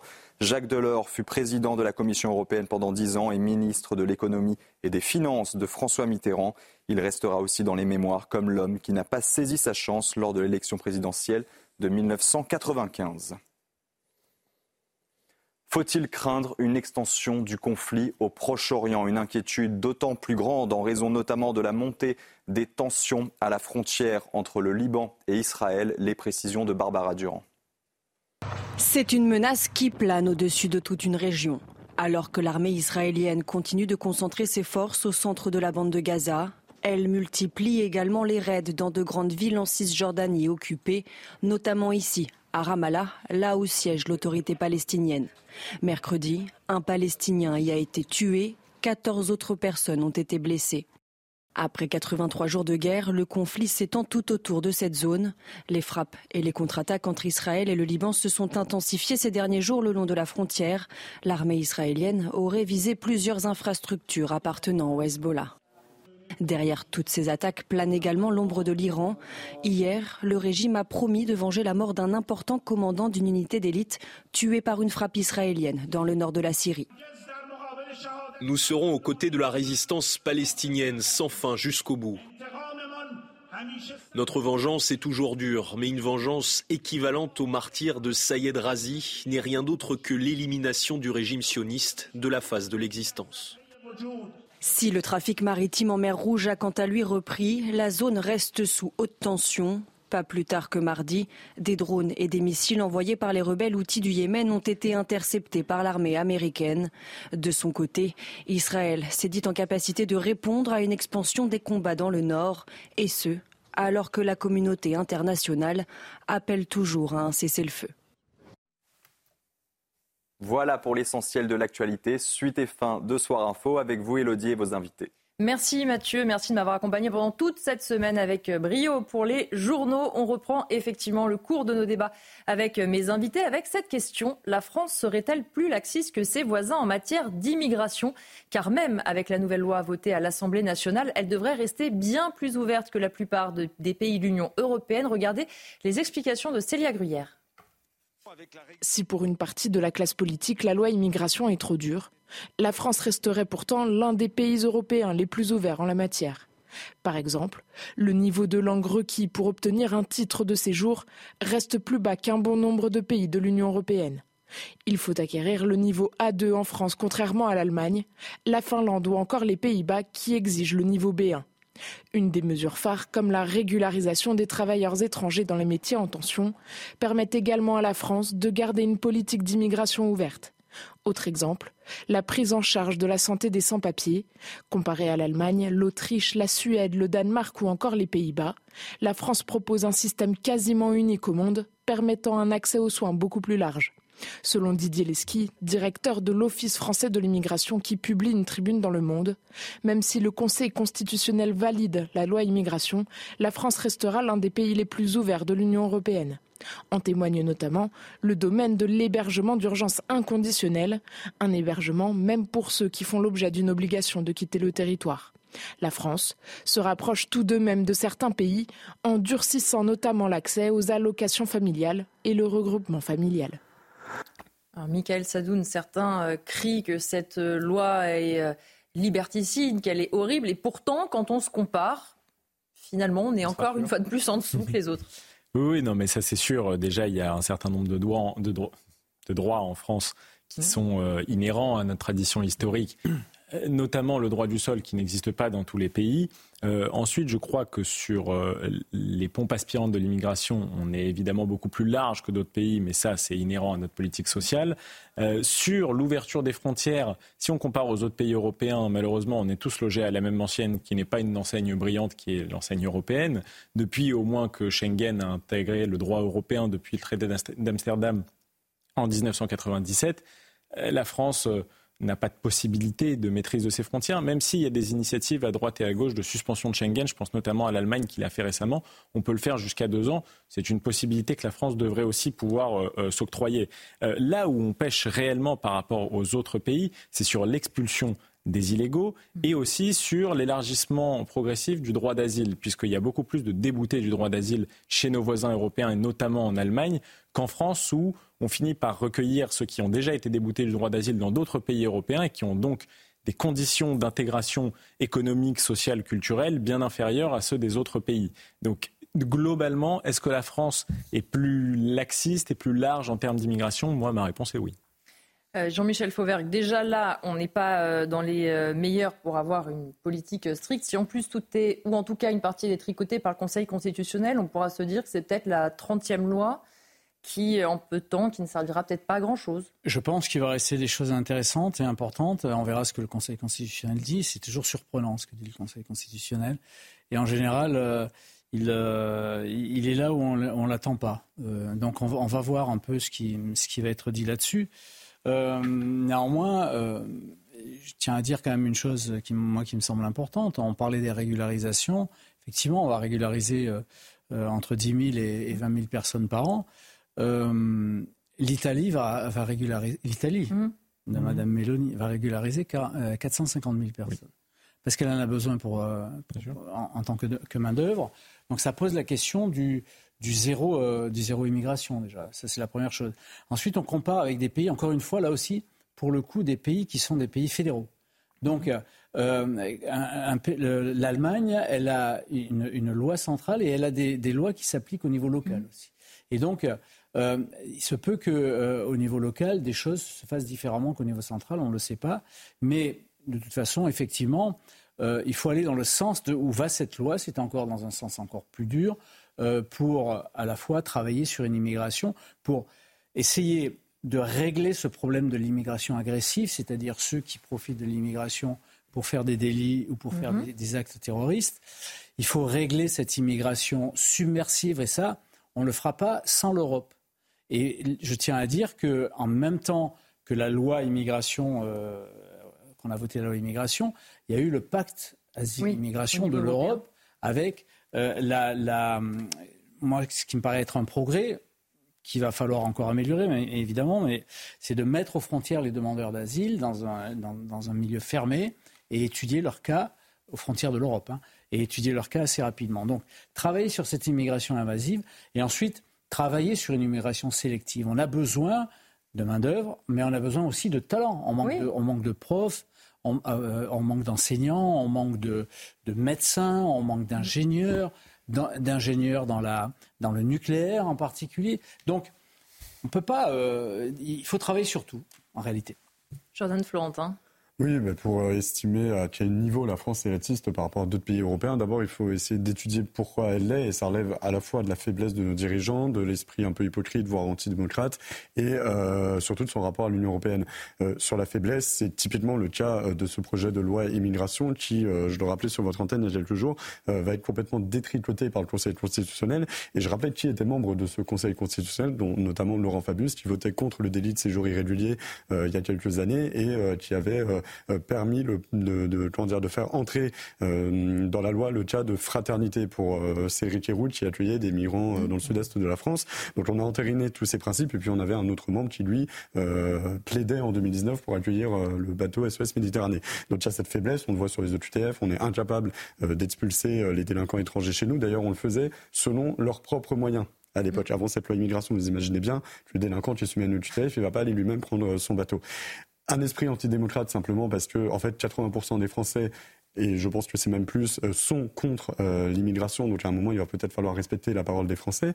Et puis enfin, euh, cette soumission totale à l'Union européenne. Vous dites l'Union européenne, il va falloir jouer avec. Moi, je pense qu'il va falloir surtout s'y opposer. Au moment où les Français ont plébiscité, au moment où l'Assemblée nationale a voté pour, avec d'ailleurs, je le précise, les voix du Rassemblement national, la loi immigration, au même moment, la, au Parlement européen, on faisait ce pacte immigration auquel un pays surtout est monté, euh, et d'ailleurs c'est un vrai exemple qu'il faut avoir en tête, c'est la Hongrie, qui vraiment s'est véritablement opposée. On a rencontré là avec Boulevard Voltaire, on a fait un entretien de Judith Vardia, qui est l'ancienne ministre euh, de la Justice euh, hongroise, et qui disait, nous sommes un des seuls pays qui s'y opposons et vous savez quoi? On est prêt à payer 20 000 euros d'amende par tête de migrant pour refuser. Donc à un moment, il va falloir que nos dirigeants, euh, bah, il y a des sacrifices à faire, mais derrière, il y aura le soutien du peuple. Donc voilà, il faut mettre tout ça euh, dans un projet euh, politique, un projet surtout de fermeté. Et il y a des choses qu'on peut faire, il faut juste en avoir le courage. Nathan, d'abord.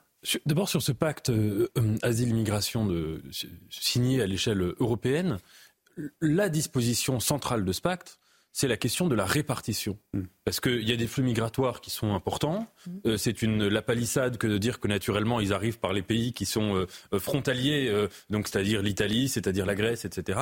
Mais qui sont que des pays de transit, hein, parce qu'on voit qui bien. sont des pays de transit, mais avec des autres pays européens qui s'étaient engagés à dire qu'on allait se répartir comme on est dans une construction européenne et qu'on est un bloc politique commun, qu'après le fiasco de 2015, où l'Europe avait été incapable d'avoir une position commune sur euh, euh, comment accueillir les exilés qui venaient de Syrie, eh bien, euh, se dire, bah voilà, on doit se répartir. Beaucoup de pays se sont engagés, alors pas de manière contraignante juridiquement, mais ils s'étaient engagés quand même à se répartir, dont la France d'ailleurs, à se répartir équitablement les exilés qui arrivaient notamment en Italie.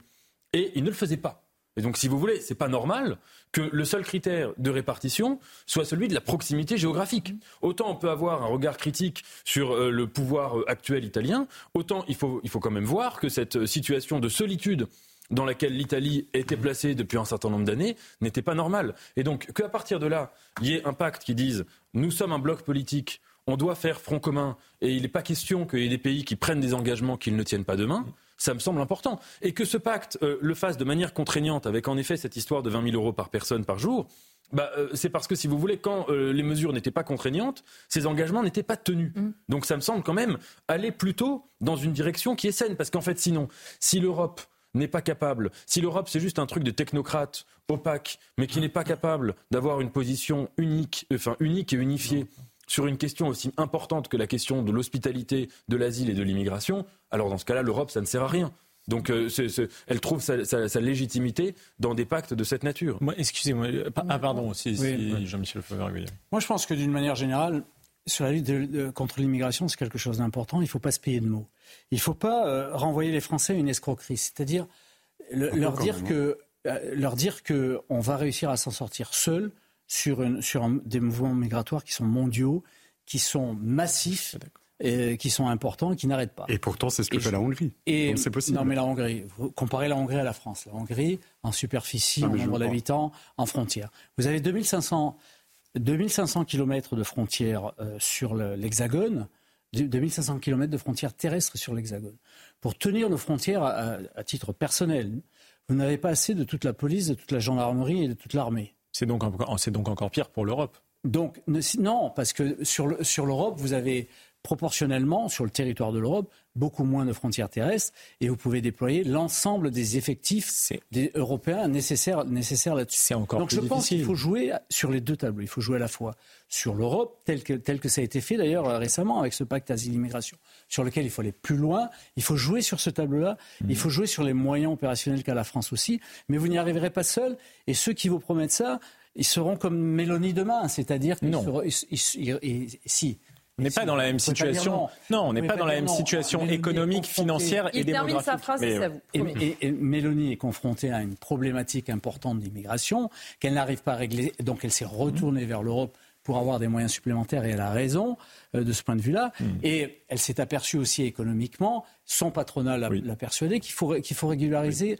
enfin qu'il faut, faut, faire venir 450 000 personnes. Donc vous voyez que euh, euh, on, est loin des idées euh, simples, quelquefois simplistes, en, matière de lutte contre l'immigration et des choses qui se passent au réel. Il faut mais les, idées du patronat sont aussi très simples parfois. Il faut hein. utiliser tous les leviers les leviers de l'Europe et les leviers de notre pays. Non, non, mais simplement, je vais, je vais rebondir sur ça parce que déjà, la situation, je pense, de la France n'est pas comparable à celle de l'Italie en termes évidemment démographiques. L'Italie connaît une grave, une grave crise démographique. Et puis, on n'est pas dans la même situation de dépendance économique et financière vis-à-vis de l'Europe, puisque l'Italie, encore plus de nous, croule sous les dettes et sous le poids des marchés financiers qui, font, qui risquent en fait de faire varier sa note, même s'il bénéficie quand même de la protection de l'euro. Donc on n'est pas dans le, même rapport de, dépendance financière, je le pense.